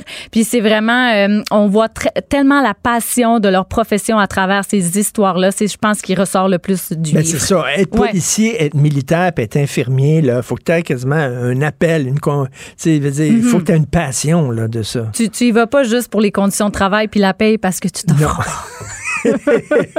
Exactement. Écoute, euh, ça pourrait faire un, un bon livre sur les politiciens aussi. Qu'est-ce qui fait que quelqu'un se lance en politique avec toutes les insultes qu'il reçoit? Oui, à quoi tu carbures? À quoi tu carbures? Le jeu en vaut-il la chandelle? Mhm. C'est ça. Parce qu'à un moment donné, tu trouves, tu trouves, que, tu as besoin, ta job, il faut qu'elle redonne quelque chose, il faut qu'elle te donne quelque chose. Qu'est-ce qu'est-ce qui, qu'est-ce qu'ils trouvent là-dedans, eux autres, de positif dans leur job? Ou c'est toujours des gens malades, le sang, euh, Ouais. etc., le stress? Ben, ils font vraiment la différence. Dans la, dans la profession, puis on l'a vu à travers la pandémie parce que moi, je suis attachée de presse de profession, puis je suis vraiment pas un service essentiel. là. J'ai pas beaucoup travaillé durant la pandémie, j'ai plutôt écrit, mais euh, ces gens-là, ils ont travaillé plus que n'importe qui d'autre, donc c'est vraiment un service essentiel. Puis eux, ils font vraiment la différence à travers leur quotidien parce que oui, il y a des patients qui vont pas guérir, qui vont mourir, mais eux, c'est de leur apporter des soins, que ce soit des soins de confort ou des soins de guérison, jusqu'au bout, jusqu'à ce que le patient, la patiente puisse sortir puis dire, hey, grâce à toi, tout ce que tu as fait, fait. Puis même moralement, le fait que tu sois venu avec un sourire dans ma chambre, que tu m'aies changé des idées, que tu t'es intéressé à ma vie, que tu m'aies parlé de sujets qui m'interpellent parce que tu me connais à force qu'on se côtoie dans le quotidien, ça fait toute la différence dans mon psychologique puis dans ma guérison. Donc, pour eux, c'est génial. Toi, maintenant, bon, tu as trois livres à leur montrer à ces gens-là. C'est plus facile hein, quand tu vas les voir, parce qu'au début, ton premier livre, c'était Moi soldat. Ouais. De faire parler des soldats alors que t'avais, ils vont dire, ouais, mais qu'est-ce que tu veux? Tu veux-tu Mhm. nous montrer sur une mauvaise lumière? Tu veux nous prendre en souricière, etc. Là, maintenant, tu vas dire, ben, regardez, là, j'ai trois livres, Ouais. vous pouvez les lire, puis euh, vous pouvez me faire confiance. Ça facilite un peu ta job. Énormément, parce que les militaires, quand j'ai contacté les Forces armées canadiennes, là, Hey, ils m'ont on dit dit- un peu, là, euh, où tu qui, vas t'es exactement. Puis moi, c'est venu du fait que j'avais envie de lire des histoires puis que j'en trouvais pas. Et je me suis dit, ben, je vais les écrire. Mais j'ai compris pourquoi ils n'étaient pas écrites, parce que c'est juste tellement laborieux. Puis j'ai un passé de recherchiste aussi. Donc ça, ça m'a aidé à avoir des outils, des techniques de travail qui m'a permis justement de, de développer un lien de confiance puis de, de faire approuver des textes. Mais justement, soldats, policiers et infirmiers, il y a aussi la loi de l'omerta dans ces trois professions-là. On l'a entendu, les infirmiers, les infirmières, les médecins euh, qui disaient pendant la pandémie, on nous dit de pas trop parler, puis tout ça. Est-ce que lorsqu'ils se confient à toi, est-ce qu'ils le font en toute liberté? Est-ce qu'ils doivent euh, demander la permission à leurs supérieurs, à, leur, à a- leurs syndicats, etc.? On a validé avec les syndicats à savoir qu'est-ce qu'on pouvait faire, qu'est-ce qu'on pouvait pas faire. Puis euh, eux, dans le fond, leur euh, code de déontologie est extrêmement sévère. Donc, dans chacun des récits, ça respecte toutes les, euh, promesses qu'ils ont fait à travers leur profession. Donc, il faut pas, évidemment, il y a des noms qui ont été changés, des âges, par respect pour pas qu'on reconnaisse nécessairement le récit. Mais si, exemple, euh, ton histoire là-dedans parce que tu as eu un accident d'auto ou quoi que ce soit, tu vas te reconnaître à travers le récit, même si des fois tu vas dire, Ah, c'est pas arrivé cette année-là ou euh, etc. Mais euh, il y a des gens qui vont peut-être se reconnaître, mais en général, ils ont respecté le- dans le fond la confidentialité des gens. Puis c'est vraiment, euh, ils sont légaux au niveau de ce qu'ils doivent faire au niveau de la profession. Là, ça, on s'est on s'est assuré de ça parce qu'évidemment, on veut pas le- leur créer des ennuis. Ben, tout à fait. Euh, écoute, tu dis, euh, bon, il y a toutes sortes d'histoires. Ça peut, ça peut être des histoires tragiques, des histoires Ouais. drôles. Quel genre d'histoire on peut euh, retrouver dans ce livre-là? Pour ceux qui ne l'ont pas encore ouvert? Il est disponible Ouais. à partir d'aujourd'hui. hein. Maintenant, vous pouvez courir partout euh, dans les librairies. dans les librairies. Hey, on, on va partout, hein, parce que autant euh, dans les, euh, les hôpitaux, mais on, on est aussi dans des centres de détention avec des prisonnières euh, qui reçoivent des soins pour différents traitements. Il y a aussi Armédic, l'entreprise justement qui, qui qui vole, qui offre des vols pour aller chercher et secourir des gens à des endroits qui sont pas accessibles par des ambulances.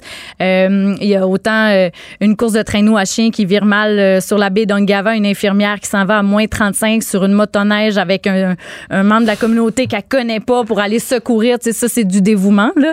Mais il y a aussi euh, une histoire dans une, euh, une salle d'opération lors d'une césarienne où euh, c'est, ça, ça va créer des fous rires parce que c'est... c'est, c'est une- je veux pas dévoiler de punch, mais l'infirmière avait pas vraiment compris la directive de la médecin, puis ça fait, ça fait qu'elle a pas fait ce qu'elle devait faire. Mais bref, on va, on va aussi dans des histoires qui sont drôles, qui sont cocasses, des belles histoires avec des belles finalités. Évidemment aussi, vous allez pleurer un peu à travers certains récits. là. Mais de toi, ça te, ça, ça te permet de mieux connaître ces gens-là. là. Écoute, euh, on pourrait, j'imagine, tu as une liste de professions. Professeur, Ouais. Enseignants, Oui. ils doivent avoir des histoires incroyables. Incroyable. Être professeur aujourd'hui, être politicien, etc. là. Donc, est-ce que c'est quelque chose que tu veux euh, continuer à faire, ce genre de livre-là? Moi, j'avoue, je suis un peu jaloux. Ce genre de livre, j'aurais adoré. Ah ouais, hein? Je trouve que c'est tellement bon. Oui, oui. Mais euh, oui, j'ai vraiment plein d'idées. J'ai euh, une longue liste, mais c'est le temps aussi qui me manque parce que j'écris dans mes temps libres, euh, chose que j'ai pas quand je travaille temps plein puis que j'ai des enfants. Mais ça m'amène une discipline pour pouvoir faire de la rédaction. J'en ai un quatrième qui est en chantier, qui va sortir l'an prochain. On aura peut-être l'occasion de s'en reparler. Mais oui, j'ai des idées encore pour euh, plusieurs années. euh. La vie d'écrivain, par contre, ça fait pas un livre très passionnant. Hein? non. La, la vie d'écrivain. Non. Je me lève puis je m'assois. à- Puis je rédige.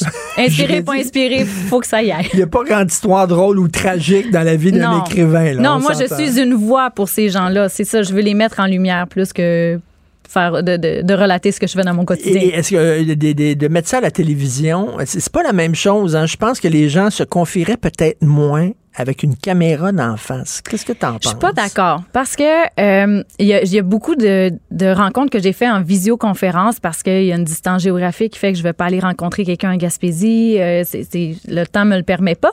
Mais euh, Mais il, il savait qu'il était pas filmé. Là. non, c'est juste l'audio, moi. C'est, pas diffusé nulle part. Là, euh, je les garde euh, pour, pour, pour mon travail. Mais euh, au niveau de la caméra, je pense que le travail se fait à travers la personne qui te reçoit. Puis j'ai vraiment une bonne écoute. Puis je suis capable de faire parler les gens parce que je suis pas dans, dans mon texte, dans mes questions ou quoi que ce soit. Je suis vraiment à l'écoute. Puis je vais euh, entendre un, un truc que j'avais pas prévu puis que ça va m'amener complètement ailleurs. Fait que je pense que le travail se fait comme ça qui fait que la personne, parce que c'est pas des gens qui sont devant les caméras, Mhm. peuvent réussir à oublier justement ce- l'appareil. S'il y a des producteurs qui nous écoutent, là, puis la station vraie, là, ça serait le genre d'affaire qui serait incroyable à diffuser. Tu serais bonne. Ben oui, puis pour vrai, pour, bon, mauvais jeu de mots, mais j'ai aussi des gens qui figurent pas dans le livre, mais qui sont prêts pour un tome 2 ou encore une série documentaire. On peut aller, euh, on a du contenu, là, on a en masse des gens avec des histoires extraordinaires qu'on peut mettre euh, en avant-scène encore. Ben écoute, euh, très hâte de voir ça si jamais il y a un producteur qui t'appelle, mais sinon, on peut lire aussi. C'est le fun, hein? Lire, euh, c'est bien aussi. Oui. Et euh, c'est très touchant et il y a des histoires très drôles. Donc, ça s'intitule Signes vitaux. C'est de Marie-André Fallu, les expériences les plus marquantes de 30 infirmières et infirmiers. Merci. Excellent livre à partir d'aujourd'hui, disponible dans les librairies. Merci, André. Merci infiniment. Bye. Martineau, il n'y a pas le temps pour la controverse. Il a jamais coulé l'eau sous les ponts. C'est lui qui la verse. Vous écoutez Martineau. Cube, Cube Radio. Je te rappellerai que 1,3 milliard, 44 milliards de dollars. C'est beaucoup, beaucoup d'argent. À partir de cet événement-là, il y a eu un point de bascule. Un directeur de la section argent, pas comme les autres. Yves Daou. Yves, sais-tu moi où on ne parle pas de pénurie de main-d'œuvre pendant cette campagne-là? Pourtant, maudit, s'il y a un sujet qui est important, qui est pertinent puis qui est actuel, c'est bien celle-là. Il n'en parle pas, puis on s'est déjà parlé là-dessus. Le mystère du travail, même en 2011, il y avait des Oui. rapports qui parlaient de, écoute, de pénurie de main-d'œuvre. Puis c'était écrit dans le ciel, tu comprends-tu? Quand tu regardes les courbes, là, tu sais, la pyramide inversée, tu le vois, là. Hein? Moins de jeunes, plus de gens qui prennent leur Ben retraite. oui. Déjà en 2011, on parlait d'un million de gens qui prendraient leur retraite au Québec. On a eu des lunettes roses pendant des années, puis on n'a pas vu de problème. Puis c'est pas juste le gouvernement, hein. les entreprises, les écoles de formation, tout ça.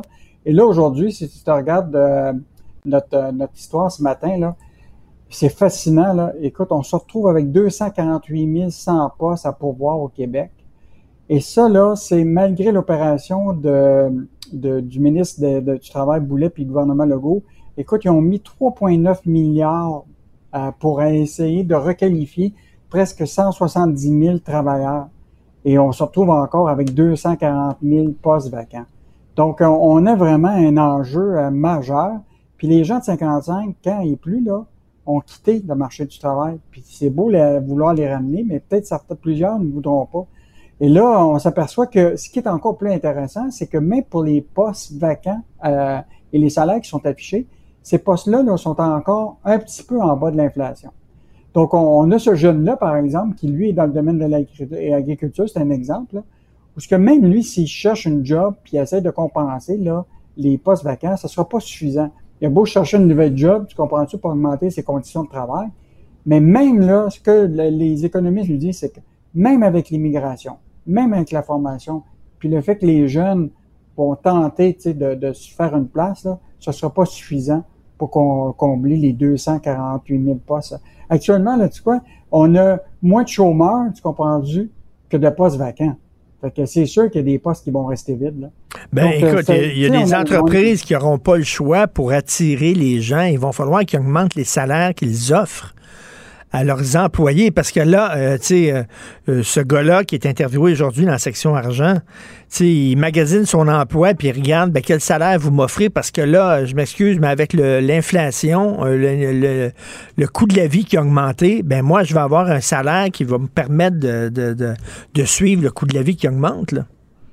Ah non, mais c'est sûr qu'il va y avoir une surenchère des salaires, là, mais euh, toutes les entreprises ne seront pas capables de tout payer ça. Ben non. À un moment, tu sais, une entreprise, il faut que ça soit profitable. Et euh, ce qui est fascinant, là, puis je, je, je remarque, tu sais, on en avait parlé déjà il y a plusieurs années, tu sais, on a parlé que peut-être à un moment, il va falloir penser de décroissance économique. Je veux dire, la, la réalité, là, c'est qu'on ne pourra plus croître comme on, a cru pendant des années. Là.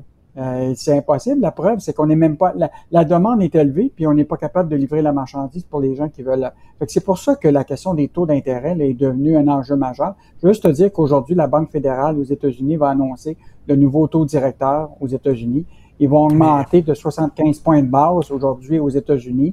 Même euh, d'ici la fin de l'année, ils pensent rajouter un point de, point de base à- au taux d'intérêt aux États-Unis.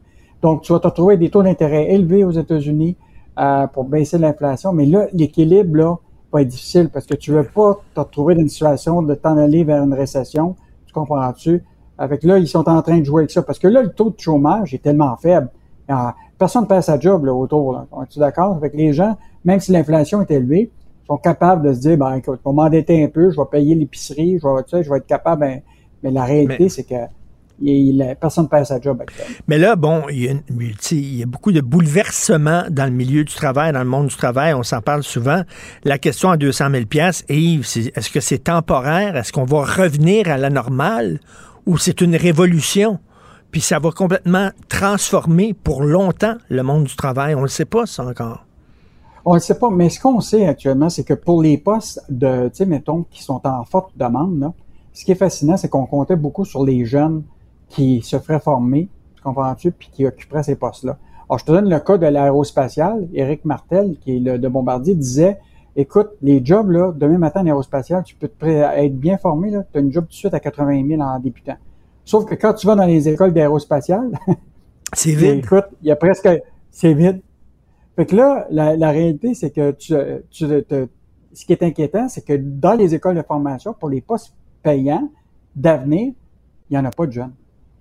Fait que l'idée, là, c'est qu'on a, bien- on a beau Mm. compter sur l'immigration, mais l'im- l'immigration puis les jeunes vont pas euh, combler les postes vacants. Que là, la question c'est inquiétant. qui va, qui va se poser, c'est inquiétant, c'est est-ce que ça veut dire que ça va signifier une décroissance économique, puis qu'on va devoir vivre avec une économie qui est, qui est moins grande, mais qui va combler les besoins, ou on va se tourner Hey. vers des, la, ro- la robotisation, où ce que tu n'auras pas d'humain, mais il y a une limite à la robotisation. Hey, la décroissance. Donc, euh, Québec solidaire va être content, maudit. là. C'est un mot magique pour eux autres. Et là, aujourd'hui, aujourd'hui, page 33 du Journal de Montréal, la bouffe encore plus chère.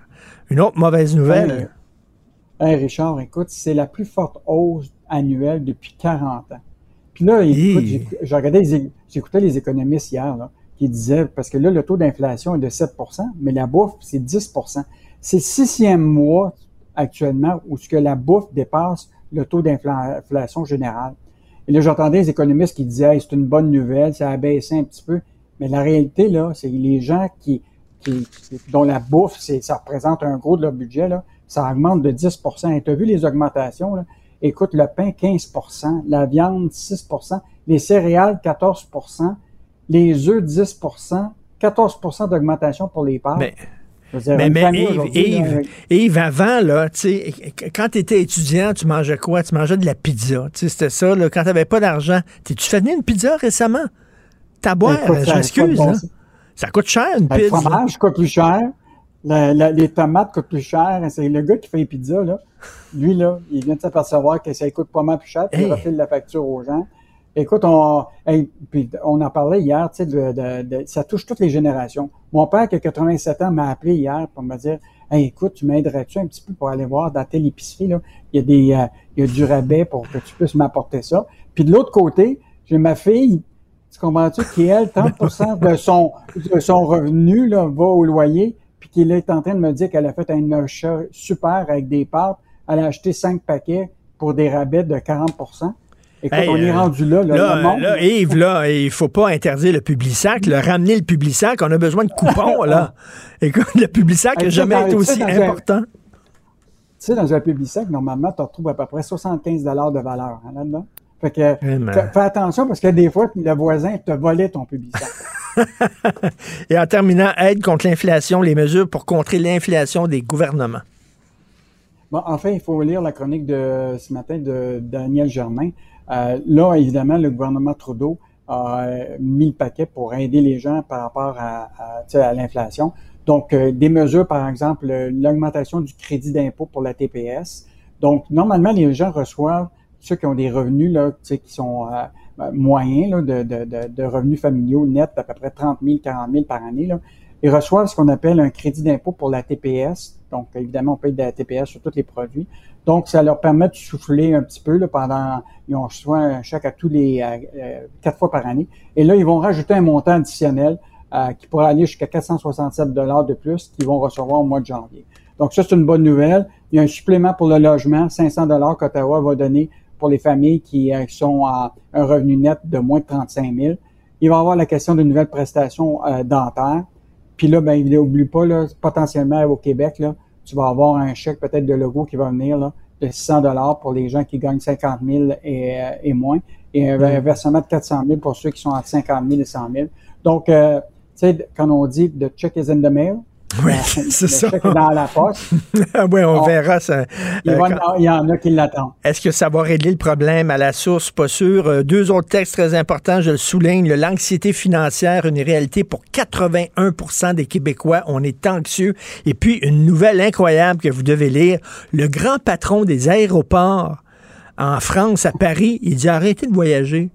Prenez moins l'avion. Le gars, s'il est patron des aéroports, il dit prenez moins l'avion. C'est assez étonnant, ce texte-là, aujourd'hui. Merci, Yves. On se reparle demain. Martino. Sa vulgarisation est d'une grande clarté. La controverse adore Richard.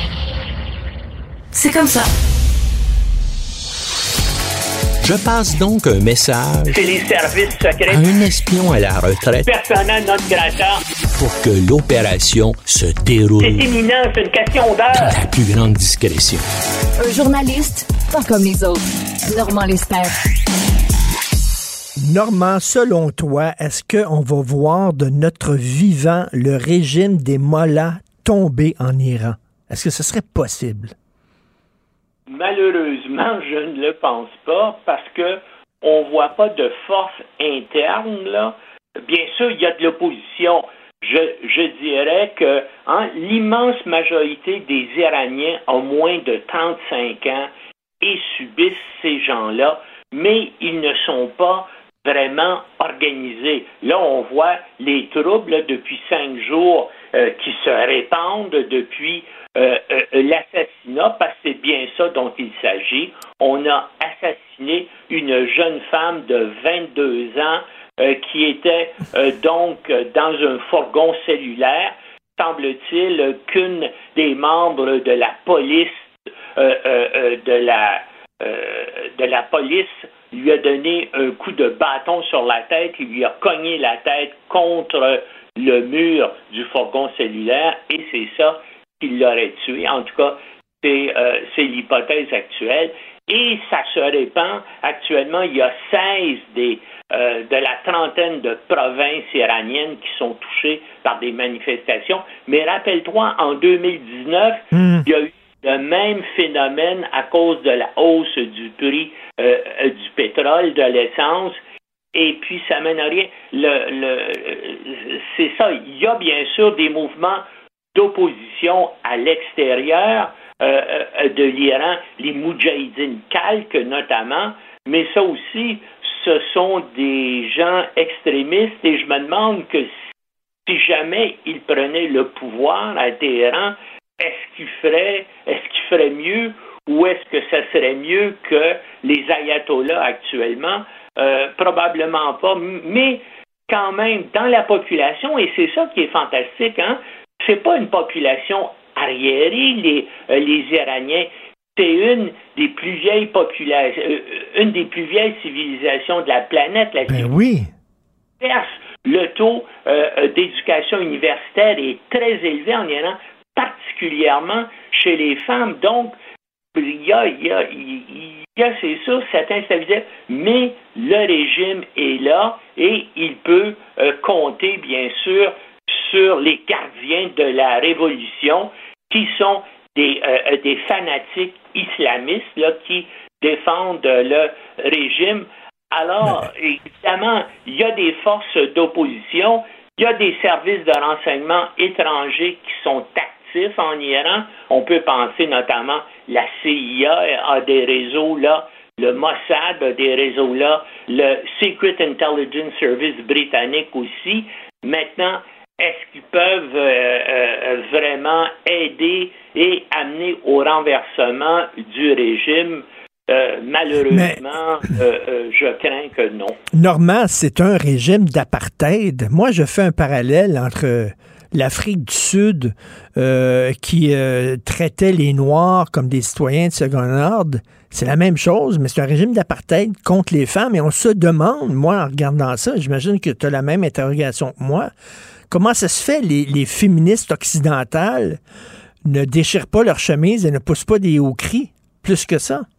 Pas seulement ça. Moi, je voudrais que le gouvernement du Canada, le gouvernement de Justin Trudeau actuellement, euh, euh, soit à l'avant-garde de ces protestations-là. Peut-être tu t'en rappelles pas, mais il y a une journaliste et photographe irano-canadienne qui s'appelle Zara Kazemi, qui est morte en prison à Téhéran en 2003 après avoir été torturée. Et ça, c'est vrai, c'est incontournable.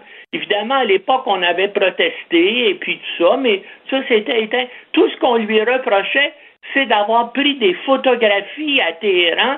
Et puis bien sûr la police avait pas aimé ça, ils l'ont emmené en prison. Et puis ils l'ont ils l'ont accusé d'espionnage et de sortes de choses, mais en tout cas, elle a été torturée, elle est morte en prison. Ça tu vas me dire ben c'est en 2003, mais encore récemment, en 2018, il y a un autre universitaire irano-canadien, un écologiste, qui est aussi mort en prison. Euh, les autorités ont dit ah ben il s'est suicidé et euh, que c'était euh, après avoir reconnu qu'il était un espion. Mais la famille du type rejette complètement cette version. Donc, tu vois, là, au cours des, des 20 dernières il y a deux Canadiens qui ont été tués, torturés en prison et puis le, et, le Canada avec ce, qui se déroule actuellement, ben, Mélanie Joly, euh, Justin Trudeau devraient être là à l'avant-garde. Et comme tu dis, comment se fait qu'il n'y a pas des manifestations actuellement à Montréal? Ben oui. Euh, euh, dénoncer le régime et pour appuyer euh, donc Macha Amini là qui qui a été tué par par la police. Et, et, Normand, tu parles de l'inaction du gouvernement canadien. Rappelons-nous pendant le régime de l'apartheid, Brian Mulroney vraiment a pris les choses en main en disant ça n'a pas de bon sens ce régime-là vraiment. Puis là il appelait Margaret Thatcher, puis il appelait Ronald Reagan, puis il, il a mené comme une fronde contre le régime. Pourquoi on ne fait pas la même chose? Ben, moi, je, voudrais aussi. Ben, il faudrait le demander à, Justin Trudeau, mais euh, je pense qu'il est en train de chanter dans des bars à Londres actuellement. Effectivement, non, non, c'est vraiment extrêmement déplorable euh, ce qui se passe là-bas. Et tu imagines les femmes à quel point elles sont courageuses, elles se filment en enlevant, en enlevant leur voile. Euh, écoute, et, et cheveux aussi, tu sais, pour protester. Mais comme je te dis, il n'y a pas un vraiment, euh, sauf les Moudjahidines calques, il n'y a pas vraiment un mouvement d'opposition organisé c'est sûr que ces gens-là en ont ras-le-bol. Comme je te dis, la majorité des Iraniens ont moins de 35 ans et puis rejettent ce régime-là. Et, bien sûr, tous les élites sont formées à l'étranger. On en forme ici au Canada, aux États-Unis, en, France, en Angleterre. Et ces gens-là, bien sûr, doivent vivre dans ce, euh, euh, dans ce pays-là avec toutes les, les, règles qui sont, qui sont complètement absurde et dépassé pour n'importe qui qui vit dans le 21e siècle, mais il n'y a pas moyen de structurer euh, un mouvement euh, d'opposition. En tout cas, pour une fois, je souhaiterais que la CIA et d'autres services d'enseignement soient là et soient actifs pour essayer de renverser le régime. Ben, comme tu sais peut-être, la CIA en 1954 a déjà renversé un régime progressiste, cette fois le régime Mossadegh à Téhéran. Alors, de, maintenant, il devrait vraiment le faire pour ce régime euh, d'ayatollah complètement borné et dépassé. Exactement. Poutine qui a mobilisé tro- 300 000 réservistes. Euh, tu vois, là, est- il est obligé d'aller vers les réservistes parce qu'il lui manque de soldats. Écoute, pour moi, puis je, vois que ce matin, le chancelier euh, allemand Olaf Scholz disait c'est un acte de désespoir de Poutine. hein. Il joue maintenant le tout pour le tout. Parce que, bien sûr, il va, il va mobiliser 300 000 euh, euh, Russes qui ont déjà fait leur service militaire. Mais avant de les former et de les réintégrer dans des unités de combat, ça va prendre des mois et des mois parce que l'armée russe actuellement est complètement désorganisée. Ils ont, ils ont eu des, euh, euh, euh, des, un nombre important de leurs officiers supérieurs et leurs officiers moyens qui ont été qui ont, qui ont été tués. Et bien sûr, il manque d'équipement, il manque de munitions. Et là, tout ce que ça va faire, ça, ça va créer encore plus de grogne et d'opposition à l'intérieur du pays. Écoute, ce qui est remarquable, hein, c'est que Poutine a annoncé ça ce matin heure de Moscou et je voyais que l'agence France Presse annonçait là euh, euh, euh, il y a à peu près une heure que tous les vols en partance de, euh, de la Russie vers des pays étrangers sont complets maintenant. Pourquoi? Parce que tous les hommes, veux dire, euh, qui sont en, qui pourraient être mobilisés, il y en a qui essaient de prendre l'avion pour se sauver euh, dans des pays étrangers pour pas participer. Donc, il va y avoir une grogne vraiment montante, d'après moi, dans la population, d'autant plus, comme tu sais, que les Russes ont subi au moins 15 000 morts et probablement autour de 50 000 blessés graves dans la guerre qui existe. C'est plus qu'ils ont eu en, me- en- en menant une guerre en Afghanistan Ah oui. les huit ans dans les années 80. Et c'est sûr que les familles de de ces gens-là, je veux dire, euh, doivent être en colère. Et là, on va venir chercher des maris, euh, des enfants, euh, des garçons pour les envoyer à la même place. Oh non, tu vas voir. Puis d'ailleurs, tu as vu ce matin, il y a des manifestations là, dans la rue. Il y a des gens qui descendent dans la rue actuellement. Et même le courageux leader d'opposition euh, emprisonné, Alexis Navalny, a dénoncé la mobilisation en disant que ça va mener Ben- à une énorme tragédie. Ben, Et malheureusement, c'est une énorme tragédie à l'intérieur même de la Russie parce qu'il va y avoir une, une confrontation là, entre, le, entre la police contrôlée par le régime Poutine et la population. Mais qu'est-ce que tu veux? Les Russes sont, sont prêts, là, de, ils n'ont pas les moyens. Imagine-toi, ils défendent un, un front qui a une longueur de 1000 kilomètres en, en Ukraine. hein.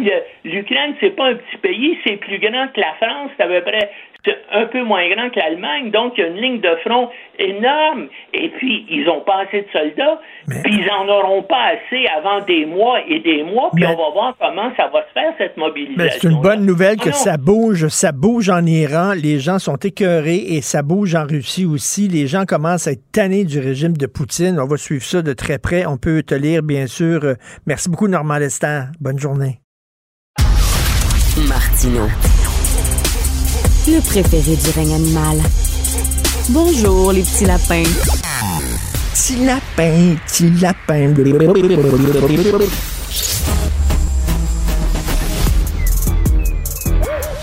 Mathieu Bocoté. Il représente un segment très important de l'opinion publique. Richard Martineau. Tu vis sur quelle planète? La rencontre. Je regarde ça et là, je me dis, mais c'est de la comédie. C'est hallucinant. La rencontre. Bocoté. Martineau. Alors, Mathieu Gabriel Nadeau-Dubois était à CTV. Là, le journaliste de CTV, il dit Mais ça n'a pas de bon sens. Vous, Québec solidaire, vous avez prononcé le mot en haine lors du débat. Effectivement, euh, Gabriel Nadeau-Dubois a prononcé le titre du livre de Pierre Vallière, Nègre blanc d'Amérique. Comment vous avez pu faire ça, vous, à Québec solidaire? Puis il a dit Mais c'est pas de ma faute, c'est Paul Saint-Pierre Plamondon qui m'ont obligé de le dire. Qu'est-ce que t'en penses? Ah, mais effectivement, il y avait l'air de Johnny Fontaine dans le parrain, ce qui n'est pas le compliment du siècle. Euh, il était, il se lamentait. dit, bon, il est un peu triste en fait. On m'a forcé, je voulais pas. Là, on voit, on voit GND pris dans la grande contradiction devant l'électorat euh, devant le commun des mortels. Il ne voulait pas avoir l'air du type qui est incapable de prononcer le mot, le mot en haine, le mot en haine, c'est-à-dire en fait prononcer le titre d'un tout simplement, Nègre blanc d'Amérique. Mais là, il doit depuis se justifier moins à son électorat, je dirais, qu'à sa base militante et euh, maintenant, en plus, puisqu'il drague ouvertement ce qu'on pourrait appeler des anglo-progressistes, là, il doit se justifier auprès d'eux. Et ce qui est fascinant, c'est que ça reproduit sur le plan de la stratégie électorale le, la tension de QS, c'est-à-dire d'un côté un discours officiel porté par Gabriel Nadeau-Dubois et de l'autre côté un programme qui est beaucoup plus radical avec des idées comme le définancement de la police et ainsi de suite, le désarmement de la police, euh, le désarmement davantage. Et ce qui est intéressant, c'est que j'ai le QS dans cette campagne fonctionne vraiment sur les dédoublements, ou on pourrait dire sur la duplicité un discours officiel, un discours euh, in un, un programme réel. Et de l'autre côté, on, on fait semblant d'être, euh, de ne pas subir la censure et de ne pas accepter de tabou dans le débat francophone. Et ensuite, on passe sa vie à s'excuser d'une manière ou de l'autre. Il l'avait dit le soir même. hein, Le soir même, il avait dit ce débat. Il avait, il avait dit c'est pas de ma faute. euh, on, on m'y a poussé. Et euh, et là, ben, on voit effectivement devant le, Canada anglais, en fait, devant les, pas le Canada anglais, devant les anglophones, il cherche à, finalement, il fait pénitence. Et moi, cela dit, je ne suis pas loin, quand j'entends dire le mot en haine désormais, je ne suis pas loin de demander lequel. Vous savez, il y en a des centaines dans le dictionnaire. Je, ne, je, pense qu'il faut se tester de, d'accepter ce terme, ce- cette espèce de vocabulaire où on dit le mot en haine, le mot en haine, comme si on prononçait le mot interdit. Si on le prononçait d'une manière ou de l'autre, on allait faire en sorte de provoquer un événement cosmique d'une manière ou de l'autre. Le mot euh, nègre existe dans la langue française. Il réfère à la fois, c'est un terme péjoratif pour parler des Noirs, nous le savons, tout comme il y a d'autres termes péjoratifs pour parler d'autres groupes. C'est un terme qui, soit dit en passant, réfère aussi à la plume, quelquefois, d'un écrivain ou d'un homme politique, ou ainsi de suite, quelqu'un qui tient la plume pour un autre. Ce mot a cette signification. Il y a une référence dans le domaine artistique. Il faut arrêter d'importer toutes les névroses qui nous viennent des États-Unis et les reproduire chez nous. Et Gabriel Nadeau-Dubois, là-dedans, qui joue au défenseur de la culture québécoise, dans les reproduit des tabous et des névroses qui nous viennent des États-Unis. Et il pleure, il pleure, je le disais, comme Johnny Fontaine, mais il lui manque, euh, il lui manque Don Corleone pour lui donner, je dirais, quelques gifles réparatrices symboliquement pour lui dire comporte-toi comme un homme, cesse de pleurer et mène ta campagne. Mais il s'en veut, il a probablement péché devant les autorités morales de notre temps. J'aime bien cette référence à Johnny Fontaine, qui est le chanteur, hein, qui a plus de, il a plus de rôle à Hollywood, sa carrière va pas bien, il va dans le bureau de Vito Corleone et il part à pleurer. Là, le parrain, le gifle en disant, ben, sois un homme, fais un homme de toi. Et effectivement, euh, s'il ne voulait pas prononcer le fameux mot, il n'avait qu'à ne pas le prononcer, de dire, moi, mais c'est pas moi, c'est de la faute à PSPP. Mon Dieu, c'est pas fort. On dirait un enfant dans une cour d'école. Mais ce, qu'il est dans les circonstances, c'est-à-dire, voilà un homme qui est écartelé entre d'un côté le bon sens des, des Québécois en général, qui se disent, ben, il n'y a aucun mot qui en lui-même ne peut être prononcé, toute une question de contexte, de circonstances, et puis là, il y a une espèce de tabou qui s'est constitué sous la pression de, militants racialistes et de militants américanisés hum, qui cherchent à tout prix à construire des tabous, dans notre vie publique. Et là, on dit non, les, amis, c'est pas, pas très grave. On prononce le titre d'un livre. Il y a plein de titres de livres qu'on peut prononcer. En tant que tel, il y en a des bons, il y en a des mauvais. Et là, et c'est euh, lui-même reconduit le tabou en expliquant qu'il ne l'a transgressé que parce qu'on l'a forcé à le faire. Il nous montre qu'il manque quand même de colonne vertébrale, qu'il manque de personnalité, et puis s'excuser de ça, ça nous montre à quel point, dans la mouvance euh, solidaire, la mouvance de gauche radicale, eh c'est à quel point ces autorités morales sont puissantes. S'il est obligé, là, une semaine après le débat, de s'excuser, est obligé, une semaine après le débat, de faire amende honorable, comme on dit, euh, s'il est obligé de faire pénitence, ça nous montre à quel point ces courants-là sont forts et à quel point finalement il s'incline devant eux. C'en est assez gênant pour lui, d'autant qu'au même moment, on voit que cette querelle autour de la censure et des mots tabous euh, devient presque un révélateur des tensions entre les francophones et les anglophones au Canada, Exactement. entre le Québec et le Canada, comme on l'a vu avec la CBC et Radcam euh, dans l'article, je crois, qui vient de paraître sur Cyberpresse. Bon, exactement. Alors, la CBC dit euh, il est hors de question d'utiliser ce mot-là, qui est un mot honni, tabou, toxique, et il n'y a aucun contexte qui euh, justifie l'utilisation de ce mot-là. Radio-Canada dit ben non, ça dépend du contexte. Donc, je le dis tout le temps, et tu le dis tout le temps, euh, Mathieu. le Québec, on n'a pas notre place dans le Canada. C'est comme essayer de rentrer un cercle dans un, un- dans un carré ou un carré dans un cercle. Ça ne fonctionne pas. Et c'est une des preuves, là. Euh, tu vois, c'est une autre affaire où on voit qu'on n'a pas les mêmes conceptions des choses. Ben, une différence profonde de mentalité. Une différence profonde de mentalité qui réfère donc à la fois au rapport au langage, au rapport à la culture, au rapport à l'histoire. Et ce n'est pas un détail. Et là, je vois la, mouvance racialiste nous dire Ah, le Québec mise son affirmation euh, sur son droit de prononcer le mot nègre. Non, non, les amis, pas du tout. Le Québec refuse simplement les tabous et dit que le pro- prononcer un titre en tant que tel, c'est pas un problème. Moi, ça me fascine parce que de ma vie, de ma vie, puis je pense pas mentir en disant ça, je n'ai, je crois n'avoir jamais utilisé ce terme. Autrement que pour parler du livre de Vallière, ensuite le livre de, d'Annie Laferrière ou d'Aimé Césaire, mais j'ai jamais de ma vie utilisé ce terme-là, ça fait pas partie de mon vocabulaire. Mais là, ce qui est fascinant, c'est qu'on n'aura jamais autant utilisé le mot nègre au Québec que depuis qu'on cherche à l'interdire parce que on importe les tabous américains. Et là, ce qu'on voit, c'est que pour le Canada anglais, c'est devenu une question religieuse. hein. Ne prononcez pas ce nom, sinon les dieux se manifesteront. Il y aura tempête et tornade.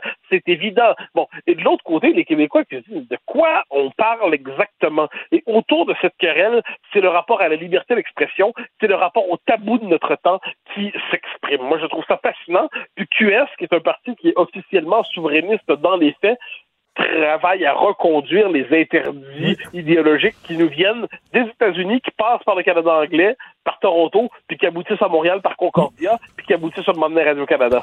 Tout à fait. Et là, les anglophones qui sont de mauvaise foi, puis ils disent les Québécois, vous voulez absolument utiliser le mot en haine, là, vous voulez l'utiliser tout le temps. Ben non. Ce qu'on dit, c'est que un, un professeur ne devrait pas euh, craindre de perdre sa job parce qu'il cite le titre d'un livre. Ce qu'on dit, c'est qu'une journaliste ne devrait pas perdre sa job parce qu'en réunion, en meeting, même pas en onde, elle a cité le titre d'un livre. C'est ça qu'on dit.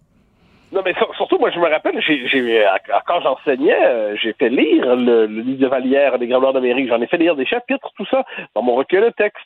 Bon, mais est-ce que j'aurais dû, pour éviter que les étudiants ne le croisent, euh, euh, biffer, hein, caviarder mon, mon recueil de texte en disant ne lisez pas ce mot, ne lisez pas ce mot? Alors là, il y, a- il y a quelque chose là-dedans qui relève pour moi de la mentalité religieuse, une mentalité religieuse archaïque. C'est-à-dire, il y a des mots qu'on ne doit pas prononcer, sinon on provoque la colère des dieux. Euh, il y a quelque chose là-dedans d'antirationnel, mais de profondément antirationnel. Puis là, on va le redire à tous les les contrôleurs de la circulation idéologique, si je croisais quelqu'un qui, d'une manière ou de l'autre, utilisait le mot euh, nègre de manière péjorative, sur, ben, en fait, sur le mode, il, il insulte quelqu'un, il parle d'un noir, puis il utilise ce terme-là. Mais je serais le premier à le corriger en disant, mais qu'est-ce que tu dis là? Mais c'est grossier, c'est vulgaire, c'est raciste, on n'utilise pas des termes comme ça, on traite pas les gens ici, ça ne se fait pas. Mais j'en ai jamais rencontré ça en passant dans ma vie. Mais ce que je constate, ce que je constate, c'est que là, on veut nous faire croire qu'on est tous des espèces de crétins décontextualisés et on est incapable de comprendre le contexte des mots qu'on prononce. Et dès lors, et dès lors, eh bien, il faudrait se soumettre justement aux offusqués majusculaires. Mais moi, je suis la tyrannie des offusqués. Non, merci. Quel que soit, soit dit en passant, euh, le, le, le tabou qu'on veut nous imposer. Et le fait est que derrière ça, tu, disais très bien, c'est un, un conflit de mentalité entre le Canada et le Québec qui s'exprime. On a, si on est obligé de se battre pour avoir le droit de prononcer le titre d'un classique de la littérature politique québécoise, c'est que là, on est vraiment rendu dans un monde parallèle. Il y a un virus qui est né sur les campus américains et qui s'attaque à la liberté d'expression, qui s'attaque, bon, et ce virus-là a traversé la frontière, c'est une pandémie et a contaminé le Canada anglais. Et nous, on est relativement protégés grâce à notre langue, grâce à notre culture, grâce à notre histoire, qui fait que c'est une forme de rempart. Et je pense qu'on est à, à l'avant-garde de la lutte contre cette rectitude politique au Québec. Ah ben je le crois aussi, je le crois aussi. Pour le fait de belle manière, soit dit en passant. Les Québécois sont pas des, c'est pas un peuple agressif. Les Québécois c'est un peuple plutôt tranquille, mais c'est un peuple qui a un certain bon sens quand même. Euh, quelquefois on souhaiterait d'ailleurs qu'on soit un peu plus combattant, combatif, mais quoi qu'il en soit, le simple bon sens nous protège là-dedans. Et notre langue, et notre culture, et notre histoire, et notre condition collective. Faut-il rappeler à tous ceux qui s'imaginent, je, je, je, sais qu'aujourd'hui il, il- c'est bien vu, c'est la mode, de dire que le Québec, le Québec est une puissance coloniale en Amérique, colonisatrice, et puis le français est une langue coloniale et impériale. On les enfants, vous, écrivez l'histoire de manière orwellienne à l'envers. Mais le fait est que il y a quelques générations à peine, on savait très bien ce que voulait dire être un peuple dominé dans ses propres terres, un peuple soumis, humilié et tout ça. Bon, ça fait en sorte que quand on nous explique qu'on est des blancs dominateurs d'Amérique, on se dit, vous êtes certains vraiment certain qu'on est quelque chose de...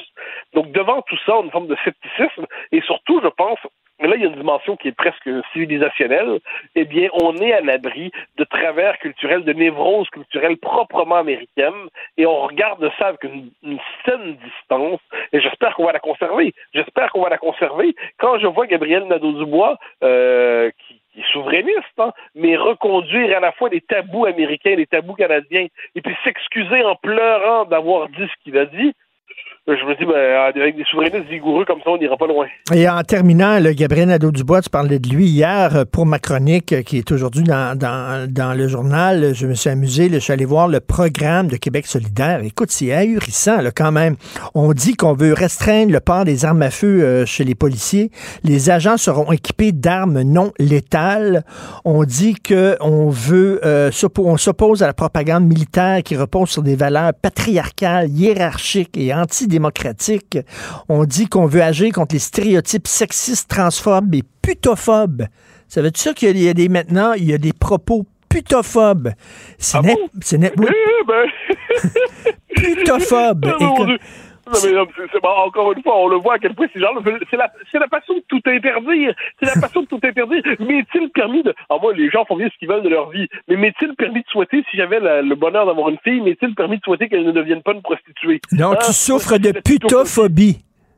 Selon Québec solidaire. Formidable, formidable. Un pas de plus dans le... Non, mais c'est jusqu'où vont-ils pousser leur passion de l'interdiction et de la censure? C'est un programme liberticide et j'ai l'impression, je me trompe peut-être, mais j'ai l'impression que beaucoup de Québécois qui entretiennent une forme de rapport euh, presque fantasmé ou de distance, une forme de complaisance sympathique envers QS, se disent aujourd'hui, c'est, c'est plus bizarre qu'on le pense, cette partie-là. Écoute, ils disent à un moment donné, Québec solidaire va défendre les principes de Yogyakarta. J'ai aucune idée c'est quoi ça. Et euh, la déclaration du troisième forum international intersexe de l'International Lesbian, Gay, Bisexual, Trans and Intersex Association, c'est dans leur programme. Écoute, c'est ça qui m'inquiète, moi, de Québec solidaire, c'est que c'est un programme extrêmement radical, mais le gars qui le porte a l'air tout à fait gentil et modéré, tout ça. Ah ben oui, non, mais c'est la vitrine, c'est la vitrine. Oui. C'est celui qui donne l'impression qu'on est devant un parti à peu près normal. Mais quand on regarde, c'est faut, faut voir, c'est un parti complexe. Il y a, l'imaginaire, l'imagerie de début de campagne avec les publicités d'inspiration communiste, le rapport à la police, le rapport à l'accident, le rapport, tout est déréglé là-dedans. Et autrement dit, on dirait que QS n'a toujours pas fait son, son passage vers la culture du parti de gouvernement. Il en donne l'impression avec Nadeau Dubois parce qu'il porte une cravate et des chemises repassées, mais sur le fond des choses, ce parti n'est pas à la hauteur de la cravate de son chef. Merci, puis j'aime bien la référence aux parents. c'est pas de ma faute, c'est à cause de PSPP. Incroyable. Mathieu Bocoté, bonne journée à demain. Bye bye. Martino. Pour l'instant, nos avocats nous disent que tout est beau. Je sais, je rêve en couleur, mais j'aimerais ça que les gens aillent lire les programmes des partis avant de voter. Je le sais que si je rêve en couleur parce qu'on vote, parce qu'on trouve le gars ou la fille sympathique, euh, gentil, une belle cravate, euh, il était bon au débat, euh, etc. Allez lire les programmes. Entre autres, ceux qui trouvent Gabriel Nadeau-Dubois trippant, là, allez lire le programme de QS. Hein? Assoyez-vous, prenez une petite camomille, là ou un petit fort, tiens, puis lisez le programme de QS, c'est quelque chose. Alors, nous allons parler euh, de cette histoire qui fait la page couverture du Journal de Montréal. En 2014, M. Jagmeet Grewal a été considéré, reconnu inapte de façon permanente à conduire un camion. Pourquoi? Ben parce qu'il avait déjà été arrêté pour une négligence, conduite dangereuse. Il avait causé un accident très grave. Euh, il avait des problèmes, des problèmes de, santé mentale. Et on se disait, ce gars-là, faut pas qu'il soit au volant d'un camion. C'est trop dangereux. C'est une bombe à retardement. Le gars, lui, ça, il tentait quand même de conduire un camion. Il est allé à SAQ, puis il a eu son Christie de permis alors qu'il avait été reconnu inapte de façon permanente à conduire un camion. Nous allons parler avec Maître Marc Bellemare, avocat au cabinet Bellemare Avocat, ancien ministre de la Justice. Vous connaissez Maître Bellemare, il suit de très près la SAQ depuis de nombreuses années. Bonjour, Maître Bellemare. Bonjour, M. Martineau, ça va bien? Ah, Ben, ça va bien, mais tabarnouche, là. Tu sais, là, quand la main droite, c'est pas ce qu'il a fait avec la main gauche. Ça va pas bien partout, là. C'est ça. La, la, la SAC, là, c'est une, une bureaucratie, hein. Puis qui dit bureaucratie dit euh, complexité, système, euh, erreur humaine, et etc. Alors, ben là, c'est, tout à fait euh, incompréhensible que ce monsieur-là ait obtenu un permis, effectivement. Puis c'est pas un permis, d'après ce que j'en, ai compris à travers les, dépêches médiatiques, c'est pas un permis de promenade qu'il y a eu. Là. Comme vous et moi, on a un permis classe 5 là, qui nous permet de se promener avec un véhicule régulier. Mais euh, s'il conduisait un camion, probablement qu'il y avait une classe 1 ou euh, quelque chose de plus qu'une classe 5. Alors, l'erreur est, est d'autant plus grave parce que conduire un véhicule camion, ça, ça implique bien sûr des risques là, qui sont plus élevés qu'un véhicule automobile régulier. là. Mais, Maître Bellemare, vous avez votre propre cabinet d'avocat, OK? Bellemare Avocat. Si vous avez besoin d'autres avocats dans votre cabinet, puis vous embauchez quelqu'un, vous allez le googler, vous allez googler son nom, vous allez faire des recherches pour savoir si tu es un bon avocat, je peux-tu y faire confiance, etc. Vous allez faire ça. Due diligence. Les autres, non. Ils n'ont pas Internet, quoi. Oui, c'est ça. Parce que les, les, vous savez, il y a deux têtes à la, la Société de l'assurance automobile. Il y a deux têtes. Il y a une tête qui s'occupe de sécurité routière. Ça, c'est tout ce qui touche les permis, euh, l'alcool au volant, euh, les permis retirés, euh, les, les incapables médicaux, là, les gens euh, plus âgés, des fois qui ont des problèmes euh, cardiaques ou des problèmes d'épilepsie ou des problèmes neurologiques. Euh, on s'occupe des permis de conduire. Donc ça, c'est la, la, la- ce que j'appellerais la tête sécurité routière. Puis une autre tête qui est la, la tête de l'indemnisation pour les gens qui ont été victimes d'accidents. Puis souvent, quand moi j'ai beaucoup de dossiers d'accidentés de la route, là, euh, évidemment, oui. au bureau, et, très souvent, ces gens-là, quand ils ont des séquelles importantes, ben le département de l'indemnisation envoie le dossier à la sécurité routière, puis là, ils enlèvent le permis. Ils ont des vertiges, ils ont des étourdissements, etc., donc ils perdent leur permis. Et euh, donc, ça communique, là, puis euh, ils sont assez sévères au niveau des permis de conduire. Quand tu présentes un risque, même minimal pour la société ou pour toi-même, ils vont leur tirer le permis, ou bien ils vont enlever des classes, tu sais, puis te laisser un permis minimal qui est la classe 5 pour la promenade. Mais euh, dans ce cas-ci, c'est, c'est- j'en perds mon latin. Moi, je comprends pas comment Mais- ça se fait que mais monsieur-là a eu son permis. C'est tellement élémentaire. Euh, effectivement, ils ont un problème. Il y a quelqu'un qui n'a pas fait sa job en quelque part, c'est certain. Est-ce que selon vous, c'est un, c'est un problème, là? on- ça nous arrive tous peut-être de commettre des erreurs, shit happens, comme disent les anglophones, ou au contraire, ça démontre qu'il y a vraiment un problème de communication, puis un problème de structure à la SAQ?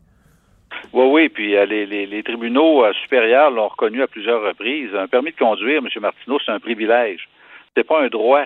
Euh, donc, circuler sur la voie publique avec un, une bagnole de 3-4 tonnes, là, euh, 5 tonnes même, c'est pas c'est pas un droit. C'est pas automatique, c'est pas pas parce que tu respires que tu as le droit d'avoir un permis de conduire. Et encore faut-il que tu te qualifies, que tu respectes les règles.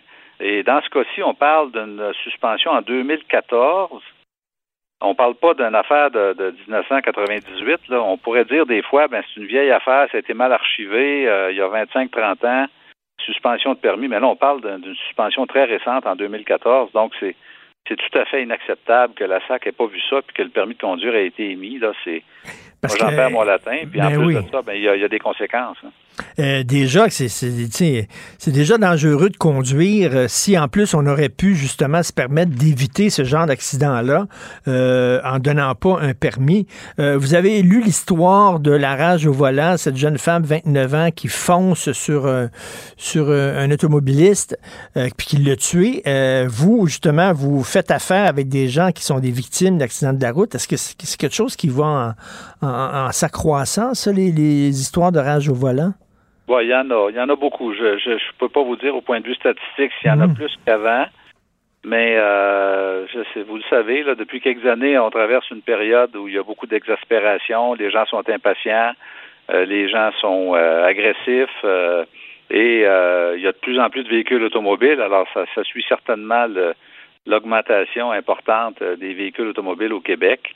Et euh, ben c'est ça. Puis euh, vous savez que pendant euh, pendant plusieurs années, la, la SAC avait euh, éliminé l'obligation de suivre des cours de conduite. On a, on a une, une Ah, génération quasiment complète là, où il n'y a pas eu d'obligation de passer des, des cours de conduite. Moi, mes enfants ont tous passé des cours, même quand c'était pas Ben obligatoire, parce que je trouvais ça important qu'ils apprennent à, se- à- à se conduire de façon euh, correcte et civilisée au volant.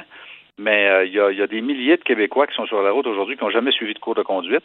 Alors, euh, ça peut peut-être jouer un petit peu plus là, s'ils n'ont pas eu de, de- de coaching de ce côté-là, mais c'est sûr que les cas de, de rage au volant, euh, ils sont nombreux, mais ils sont très médiatisés. Est-ce qu'il y en a plus qu'avant? C'est Mm. difficile. Autrefois, on n'appelait pas ça nécessairement de la rage au volant. On classait ça d'un dossier de négligence criminelle ou de Ah conduite dangereuse. Aujourd'hui, ben, c'est pas dans le, le code criminel ne prévoit pas spécifiquement rage au volant, mais euh, c'est un phénomène qui est de plus en plus noté. Puis euh, dans les médias, on appelle ça rage au volant, mais c'est pas euh, c'est considéré comme de la négligence criminelle encore aujourd'hui. C'est casé dans des dans des codes particuliers au niveau du code criminel.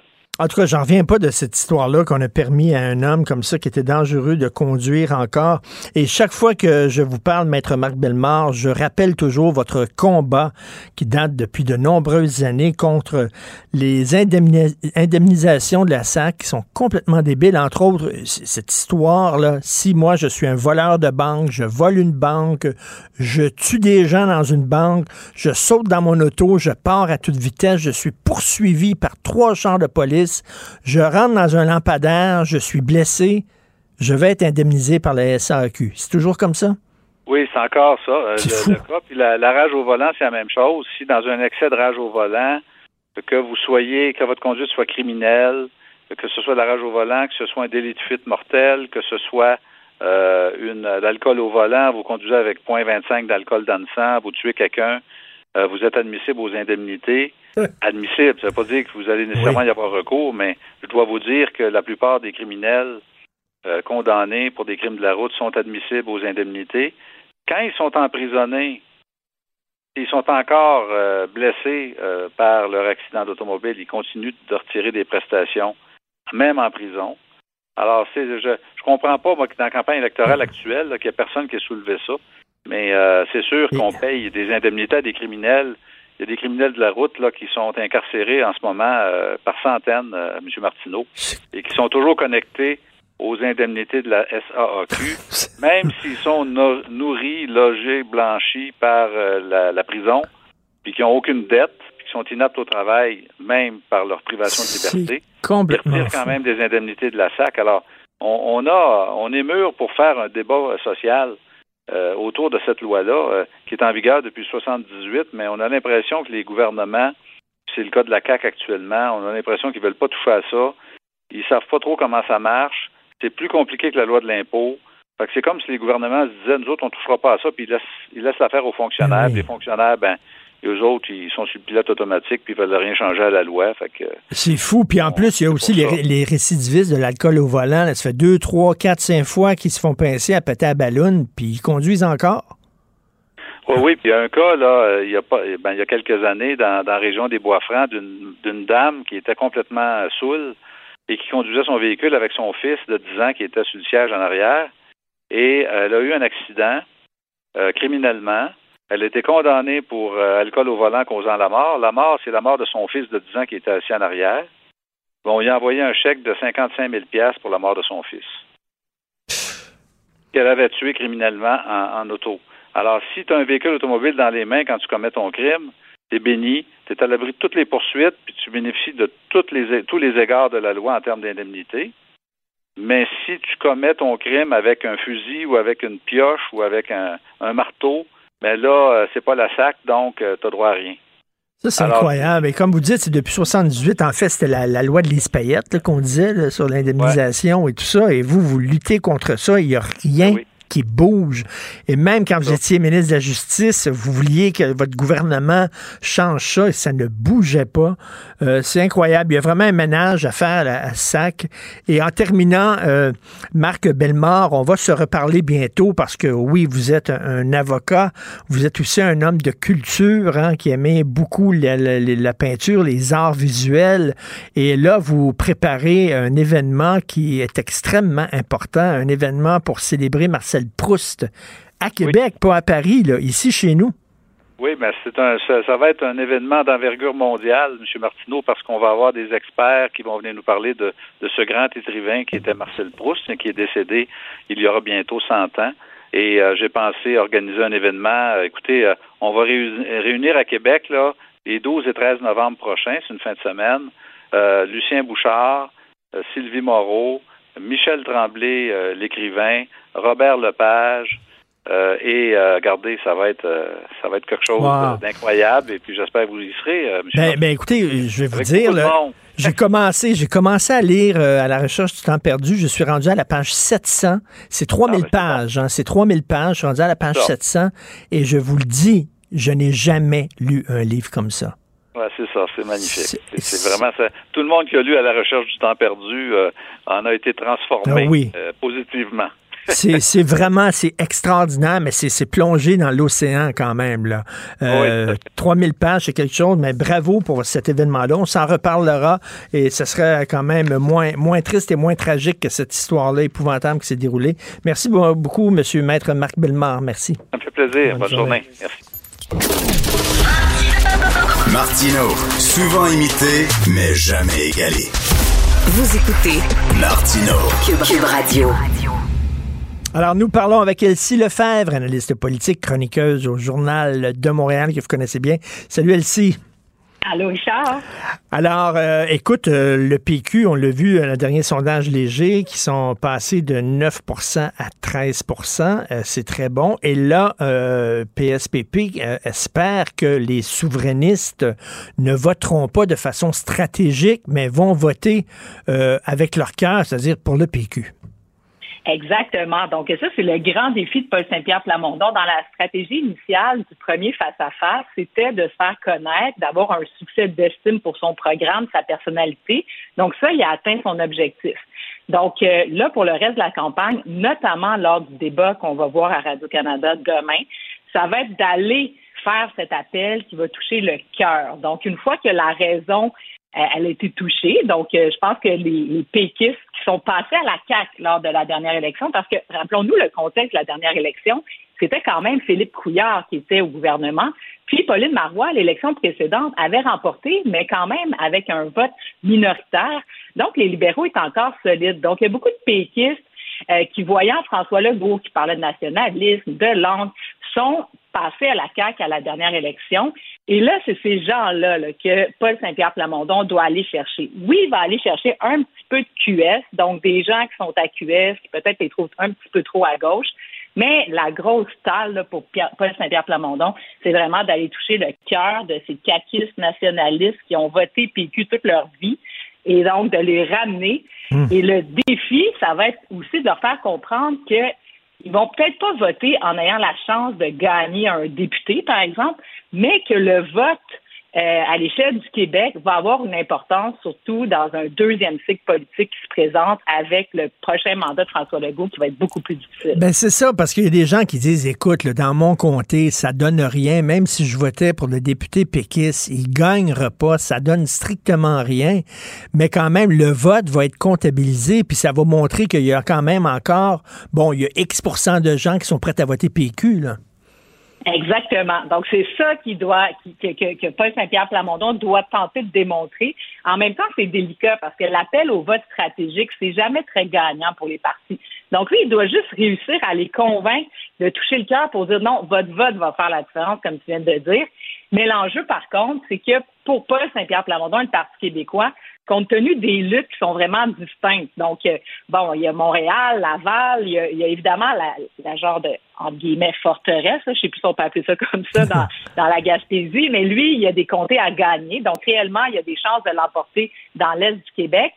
Mais l'enjeu, c'est qu'il y a certains péquistes qui, dans certains comtés, ça fait pas de différence. Donc là, à ce moment-là, c'est aussi bien qu'ils votent pour le PQ si ça peut faire euh, euh, un vote de plus, disons, dans la boîte pour obtenir finalement le financement puis l'appui à la cause du Québec. Ben, c'est ça, finalement, Mais- parce qu'il en va de la survie du parti, là. C'est ça, Ben, là. C'est ça, et de la cause. Donc, euh, parce Mm. que s'il n'y a plus de Parti québécois à la prochaine, euh, à la prochaine législature, ben c'est qui qui va talonner la CAQ sur les dossiers de la langue française, sur les dossiers, euh, sur les, les luttes avec le fédéral? Donc, euh, ça va prendre une certaine base. C'est sûr que ça va donner de la crédibilité à Paul Saint-Pierre Plamondon s'il y a une masse de votes. Parce que moi, je pense que il le dit, Paul Saint-Pierre Plamondon, il y a une campagne assez forte pour pouvoir rester en poste. Donc, les péquistes vont dire, OK, on garde Paul Saint-Pierre Plamondon pour la prochaine élection, mais lui, ça va lui donner de la force qui est capable au moins de s'asseoir sur euh, un- un- un- une masse critique de vote euh, relativement importante, comme quoi sa cause, donc la cause nationale, elle est encore vivante et euh, vibrante pour un, nombre de Québécois. Et puis, ouais. Écoute, au dernier débat de jeudi dernier, je ne sais pas si tu avais remarqué ça, mais François Legault a parlé à Dominique Anglade, puis il a dit euh, euh, ça va pas vos affaires parce que vous n'avez plus le monopole de la lutte contre les souverainistes. Fait que là, tu dis, attends une minute, là, la CAQ n'est pas seulement un parti nationaliste au sein du Canada, mais c'est un parti qui combat les souverainistes. Et là, tu te demandes, mais qu'est-ce que Drainville et Caroline Saint-Hilaire font dans un parti qui euh, combat activement les souverainistes? Est-ce- Tu as tellement raison. Tu tellement raison parce que, bon, François Legault, au début, quand il s'est présenté à la CAQ, bon, il était ni oui ni non, il était un peu au milieu, puis il n'y avait pas trop de position. Il s'est affirmé par le passé comme un fédéraliste. Mais là, de dire qu'il a ultimement le monopole de cette vision fédéraliste, tu as raison, ça a passé inaperçu. Je ne sais pas si Paul Saint-Pierre Plamondon va vouloir euh, essayer de re- remettre ça sur la table oui. euh, demain lors du débat. Mais c'est sûr que c'est des subtilités. Mais François Legault, c'est clair que dans sa tête, bon, il y a une grosse, il y a plus de fédéralistes que de souverainistes au Québec. Mais en même temps, François Legault est vraiment chanceux parce que quand on regarde la trajectoire de la campagne électorale, il a perdu quoi, 8 points depuis le mois de mai, c'est quand même beaucoup. Il est chanceux que l'opposition soit parsemée et donc Ben ces oui. votes-là, ça ne fait pas une différence parce que lui, ça va pas si bien que ça. Et ben, c'est ça son petit danger à lui, c'est que ceux qui partent, ils partent vers le Parti québécois. Donc, euh, s'il se fait le champion, euh, tu sais, bonhomme Canada, comme dans le temps les libéraux voulaient nous faire, ben, c'est clair que ça ramène des péquistes euh, ben, sous, sous, sous, sous la tente, effectivement, du Parti québécois. Et Elsie, qu'est-ce que tu en penses, toi, que François Legault risque d'être élu premier ministre avec seulement 38% des voix? Ça veut dire que il y a 62% des électeurs qui vont pouvoir dire Moi, j'ai pas voté pour vous. Quelle est la légitimité d'un premier ministre qui va gérer la province avec seulement 38% des voix? Ben, c'est sûr que, tu sais, on a un système, là, euh, qui, qui, légitimise, là, son, son, son, son Mhm. gain à l'issue de l'élection. Donc, ça, moi, mon- ça, ça va. La seule chose, par contre, c'est que on pourra plus dire que c'est le François Legault, parce que rappelle-toi, je suis allée voir les sondages, là, il y a deux ans, là, au beau milieu de la pandémie, François Legault avait 50% des appuis. là. C'était quelque chose, puis Ouais. des taux de satisfaction excessivement élevés. Donc, ce que ça annonce pour François Legault, c'est un mandat beaucoup plus difficile, parce que là, comme tu dis, avec 38% et d'ailleurs, on a parlé de, de Dominique Anglade là, hier, euh, qui a fait un genre d'appel stratégique, mais là où elle était habile, c'est de nous faire réaliser qu'effectivement, il y a plus de 60% des Québécois qui, sont, qui, qui- veulent une autre option. Fait Ben ça, oui. été bon. Elle a semé ce doute-là que finalement, François Legault, il est peut-être pas si populaire que ça. On n'est peut-être pas si content Mm. que ça. Donc, ça peut amener certains électeurs à dire, ouais, finalement, c'est des gens qui aiment ça avec le gagnant, qui disent, ben, finalement, il est pas si bon que ça. Mais pour la prochaine élection, ce que ça va vouloir dire, c'est que quand il va composer son conseil des ministres, là, tu sais, des erreurs qu'on a vues, des anecdotes, des excuses, euh, on recule, on avance, euh, des, des ministres qui font des choses un peu douteuses, sais, parce qu'il y a quand même eu des, des, des, des, démissions de ministres ou des gens qui ont été tassés. Ben là, là, les Québécois vont être pas mal plus à l'affût, puis il n'y aura pas la, disons, la voie facile comme il l'a eu dans le dernier mandat. Puis ça, ça pourrait nous amener, tu sais, François Legault avait dit qu'il était là pour deux mandats. Après ça, il, Mm. il revenait en arrière parce qu'évidemment, tu peux pas t'annoncer parce que sinon, ben, les, les militants puis les, les députés là, se mettent à faire une course larvée contre toi. Là, ça, Ben on oui. l'a vu au Parti québécois dans le temps de Landry. Mais donc, est-ce qu'il va quitter? Et là, s'il quittait ben, euh, François Legault là, vers la fin, au milieu du mandat, qui va prendre la relève? Est-ce que ça va être la frange fédéraliste qui va y aller ou ça va être une frange plus Mm. nationaliste? Et là, c'est là Mm. l'importance d'avoir des partis qui existent encore dans l'opposition, notamment, ben, évidemment, pour le Parti québécois, pour amener cette vision-là, puisqu'ils sont les seuls. Et là, il pourrait y avoir un transfert de vote massif Ben oui. de la CAQ vers le PQ, mais à la prochaine élection. Non, c'est vrai, euh, très intéressant ce que tu dis, effectivement.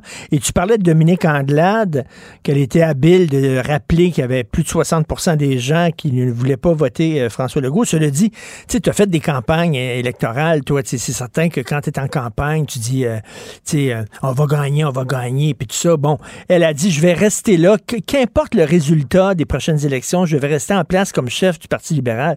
Que ça va pas bien, là, pour le PLQ, là. Non, c'est vraiment le Parti libéral, c'est vraiment l'effondrement complet. Tu sais, quand on regarde la carte, c'est sûr que rien n'est joué, là, puis il reste quand même deux semaines importantes à la campagne. Donc, peut-être qu'elle va réussir à, se, à ressaisir, si on veut, ces, ces électeurs euh, qui sont, qui sont passés ailleurs ou qui sont complètement euh, euh, démobilisés, qui, qui iront probablement pas voter. Puis ça, c'est une autre chose, hein, c'est que le vote allophone, anglophone, risque d'être très bas lors de la prochaine élection. C'est ce qui lui fait très mal. Donc, elle, elle n'a pas le choix de dire qu'elle va être là à la prochaine élection, etc. Mais tu sais, Richard est menacé dans Saint-Henri-Saint-Anne, là. Moi, ça ne m'étonnerait pas de voir que euh, va perdre ce comté-là. Des, des forteresses comme Verdun. Verdun, on n'a jamais Mais pensé oui. ça. Anjou, c'est là, la doyenne de l'Assemblée nationale. là, son comté est menacé à l'heure actuelle. À Laval. Tu sais, Laval, pendant un, un- un dernier cycle, dans les cinq dernières années, on disait Laval, c'est plus possible. Ça va être les libéraux pour toujours parce que ça c'est vraiment euh, il y, a, beaucoup de diversité, donc ils votent tous pour les libéraux. Ben la CAQ risque de remporter cinq des six comtés. C'est un balayage. Ils vont leur rester Chomédé, là, qui est vraiment l'équivalent de Westmount, là, si on veut, en termes de, proportion allophone anglophone. Puis dans l'Outaouais aussi, donc des comtés comme Hull, c'est incroyable. Puis même le comté de, de Gaétan Barrette euh, sur la rive sud de Montréal est menacé. Donc, euh, pour les libéraux, là, c'est, euh, c'est la débandade complète. Hmm. Elle, elle a un gros défi demain soir, mais je vois pas comment elle peut ramener ça parce que je sais pas où elle peut. Si on regarde là, les, les, les sondages puis les tendances, elle elle a pas de vote à aller chercher nulle part. Son vote est parti. Il est parti à la Hmm. CAQ principalement. Il est parti aussi un peu à Québec solidaire. Donc, Québec solidaire est habile pour aller chercher, notamment à Montréal, du vote euh, jeune, allophone. À peu, Verdun, euh, à Verdun, entre autres, là, je pense que ça va s'en aller vers Québec solidaire. là. Ben, exactement. C'est des luttes serrées, ceci dit, parce que là, sont trois. À Montréal, parce que, mettons, à Laval, c'est vraiment la CAQ contre le Parti libéral. À Hull, c'est la même chose. À Québec, c'est vraiment plus un combat conservateur et CAQ. Mais à Montréal, là, tu as des luttes à trois. C'est là que c'est vraiment intéressant parce qu'à trois, il y a un parti qui peut se. Puis c'est là que Québec solidaire peut faire quelques surprises. Parce que rappelons-nous là qu'à Montréal, Projet Montréal, Valérie Plante, elle n'a pas gagné par hasard. Tu sais, la première fois, on a pu dire, bon, elle a bâti d'une Coderre, Mhm, les gens mhm. n'étaient pas contents de Coderre. Elle a gagné une deuxième fois. OK, ça veut dire il y avait encore Denis Coderre. Bon, ça, c'est vrai. mais il reste mais il reste quand même que le vote de Projet Montréal, on s'entend que c'est pas mal le même vote que Québec solidaire. Puis c'est des citoyens. Puis moi, je l'ai vu là, sur la scène municipale. C'est qu'une fois que tu votes Projet Montréal ou une fois que tu votes pour Québec solidaire, une fois que à un moment donné, tu t'es dit, ben non, je vais avec mon idéal social, progressiste, à gauche, ben tu reviens plus vraiment en arrière. Donc, tu restes campé là. Donc, à Montréal, il y a vraiment une base très, très forte.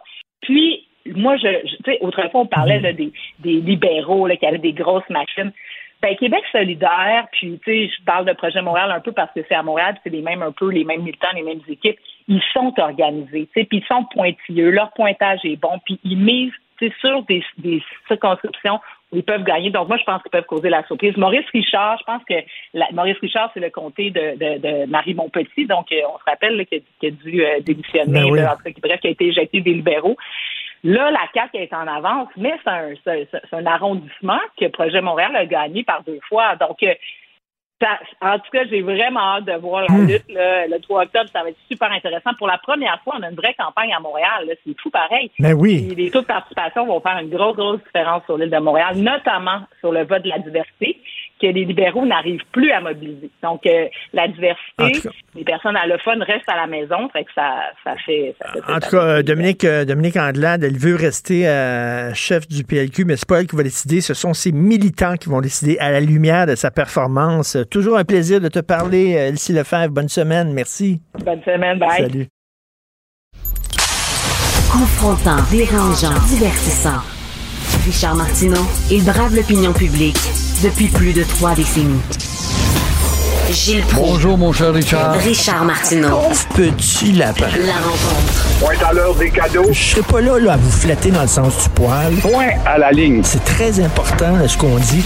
La rencontre pro martineau Gilles, j'aimerais pas ça être ministre de l'Éducation. Mettons, si j'étais là, euh, élu, puis on me donnerait le ministère de l'Éducation, je dirais, t'en as pas un autre, parce que là, on voit que peut-être Jean-François Robert, risque de perdre son ministère. Ben, euh, je comprends qu'il y a un lien de confiance qui a été brisé entre les enseignants puis lui, mais nommez-moi c'est qui le dernier ministre de l'Éducation euh, auquel- contre lequel on n'a pas chialé? On chiale tout le temps contre le ministre de l'Éducation, tout le temps.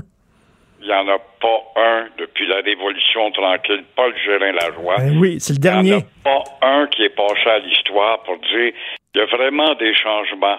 Oui, ça serait très simple pourtant. C'est de mettre de la pression, puisque Québec aime ça, mettre de la pression sur le fédéral, sur la maudite charte d'abus qui favorise les enfants à être des effrontés, des morveux, qui dictent aux professeurs quoi faire, comme j'en ai un cas ici à Candiac, où un professeur n'a pas été capable de, de demander une adresse à un de ses élèves, faire toute la classe, pas d'affaire à te donner ça, moi, tu vas aller chez le diable et étant le plus vulgaire. Pas de plainte aux parents, les parents défendent encore une fois le morveux. Et euh, quoi d'autre? Aussi, on parle beaucoup d'éducation et euh, elle est négligée, on le sait durant cette campagne. Il y a des bonnes idées qui ont été mises. Par exemple, mettre fin au financement des écoles religieuses, bravo. Obliger les étudiants de réussir un test de français avant d'avoir ton diplôme au cégep, bravo. Créer des nouvelles chaires de recherche, on est d'accord avec ça. Bravo pour les cinq candidats, mais on sait que ça va pas plus loin que les lèvres. Et toujours est-il, rien, rien, rien sur le décrochage, rien sur l'indiscipline des morveux qui mènent les professeurs, rien sur une école à 200 jours, rien sur un secondaire 6, comme les libéraux l'avaient déjà pro- proposé dans le passé, rien sur une école qui finit à 16 heures au lieu de 15 heures. Alors, comment veux-tu? Et aussi, un autre problème, Richard, je t'en parle, c'est le contournement pour l'école française. On va à l'école internationale. Ah, moi, mon garçon l'école internationale. C'est un contournement pour baigner majoritairement dans des cours en anglais. Et cette semaine, une femme payeuse de taxes scolaires passe devant l'école La Vérandrie, c'est-tu clair, ça, ma Claire? On est à Tétroville. Il y a une fête dans la cour, la grosse fête avec le rock'n'roll américain. Des enfants, là, 8, 10, 12 ans, pense-y, avec les professeurs qui ont encore tout ça. La femme se plaint, mais vous pourriez pas au moins faire des spectacles en français ou en québécois. Elle leur répond, ces maudites ignorantes, elle leur répond, nous, on est ouverts sur le monde. Alors le monde, ce n'est pas une autre langue que l'américain. Alors voilà où ça mène. Est-ce que les syndicats de profs, là, je me ferai pas d'amis, est-ce qu'ils sont trop puissants? On dirait qu'ils ont eu la tête de tous les ministres de l'Éducation. Là, je comprends qu'il n'est pas parfait, M. Roberge, mais est-ce qu'il méritait toutes les critiques qu'on lui envoie? Regardez euh, M. Mallette, là, qui dirigeait avant la Fédération autonome de l'enseignement. C'est plus lui qui est là, là. Mais lui était là, il chialait tout le temps, tout le temps. Chaque fois qu'on le voyait à TV, euh, le gouvernement arrivait avec une nouvelle idée. On a un cours, par exemple, d'économie, on a un cours d'éducation sexuelle. Non, non, non, non, non. C'est clair, clair, c'est clair. Ce n'est que le nivellement par le bas. Et comme le professeur intellectuellement atteint aussi le nivellement par le bas, parce que les professeurs qui ne savent pas s'exprimer puis écrire, puis savoir avoir de l'autorité, ça existe de moins en moins. Et évidemment, tu regardes la publicité pendant la campagne à la télévision de la centrale des professeurs, de voir cette grande fafouine qui vient te dire, c'est nous autres, on connaît ça, faites-nous confiance, et puis écoutez pas ce que les politiciens disent, alors t'en as une idée de la faiblesse. L'éducation, ça n'avance pas.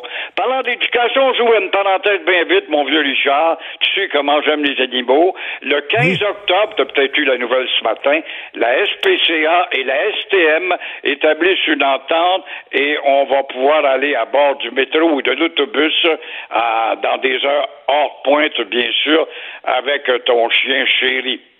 Bravo. Tout le monde, pas ceux qui ont besoin d'un chien là, parce que c'est un support émotionnel. N'importe qui va pouvoir aller. Mais ouais, mais si le chien se met à, chier dans le métro, Ben, le gars va avoir son sac de plastique, j'espère, faire preuve de propreté comme on le fait le long de la rue. Il n'y a pas de doute. Il y a ça. Quoi que j'ai déjà vu des chiens dans l'avion, il y a une femme à côté de moi, elle avait son chien parce qu'elle elle, avait besoin comme support émotionnel. là. Elle avait un, st- un- un stress euh, post-traumatique.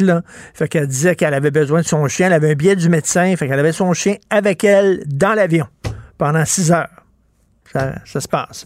Il y a toujours des cas d'exception parce que normalement, le chien va dans la, la soute, comme on le sait, hormis ce soit un chien Mira. là. J'en ai vu, moi aussi, des chiens dans, dans des avions, des cas spéciaux. Et ces chiens-là sont Mais- normalement déjà Mais après ça- entraînés et plus disciplinés qu'un humain, ce qui n'est pas difficile. là. Après ça, j'ai. Euh. Non, non, j'ai, j'ai, attendez une minute. Après les chiens, les, est-ce que les chats, les iguanes, les rats, ceux qui ont des rats, les hamsters qu'on va pouvoir apporter dans le métro, c'est quoi? T'as pas un boa aussi? Ben peut ouais, boa. Un boa dans ton cou. Après tout, c'est un petit animal qui est inoffensif, sauf Ben quand ouais. faim, hein? Quand t'as guette, évidemment, c'est le zoo humain qui euh, s'élargit tout simplement.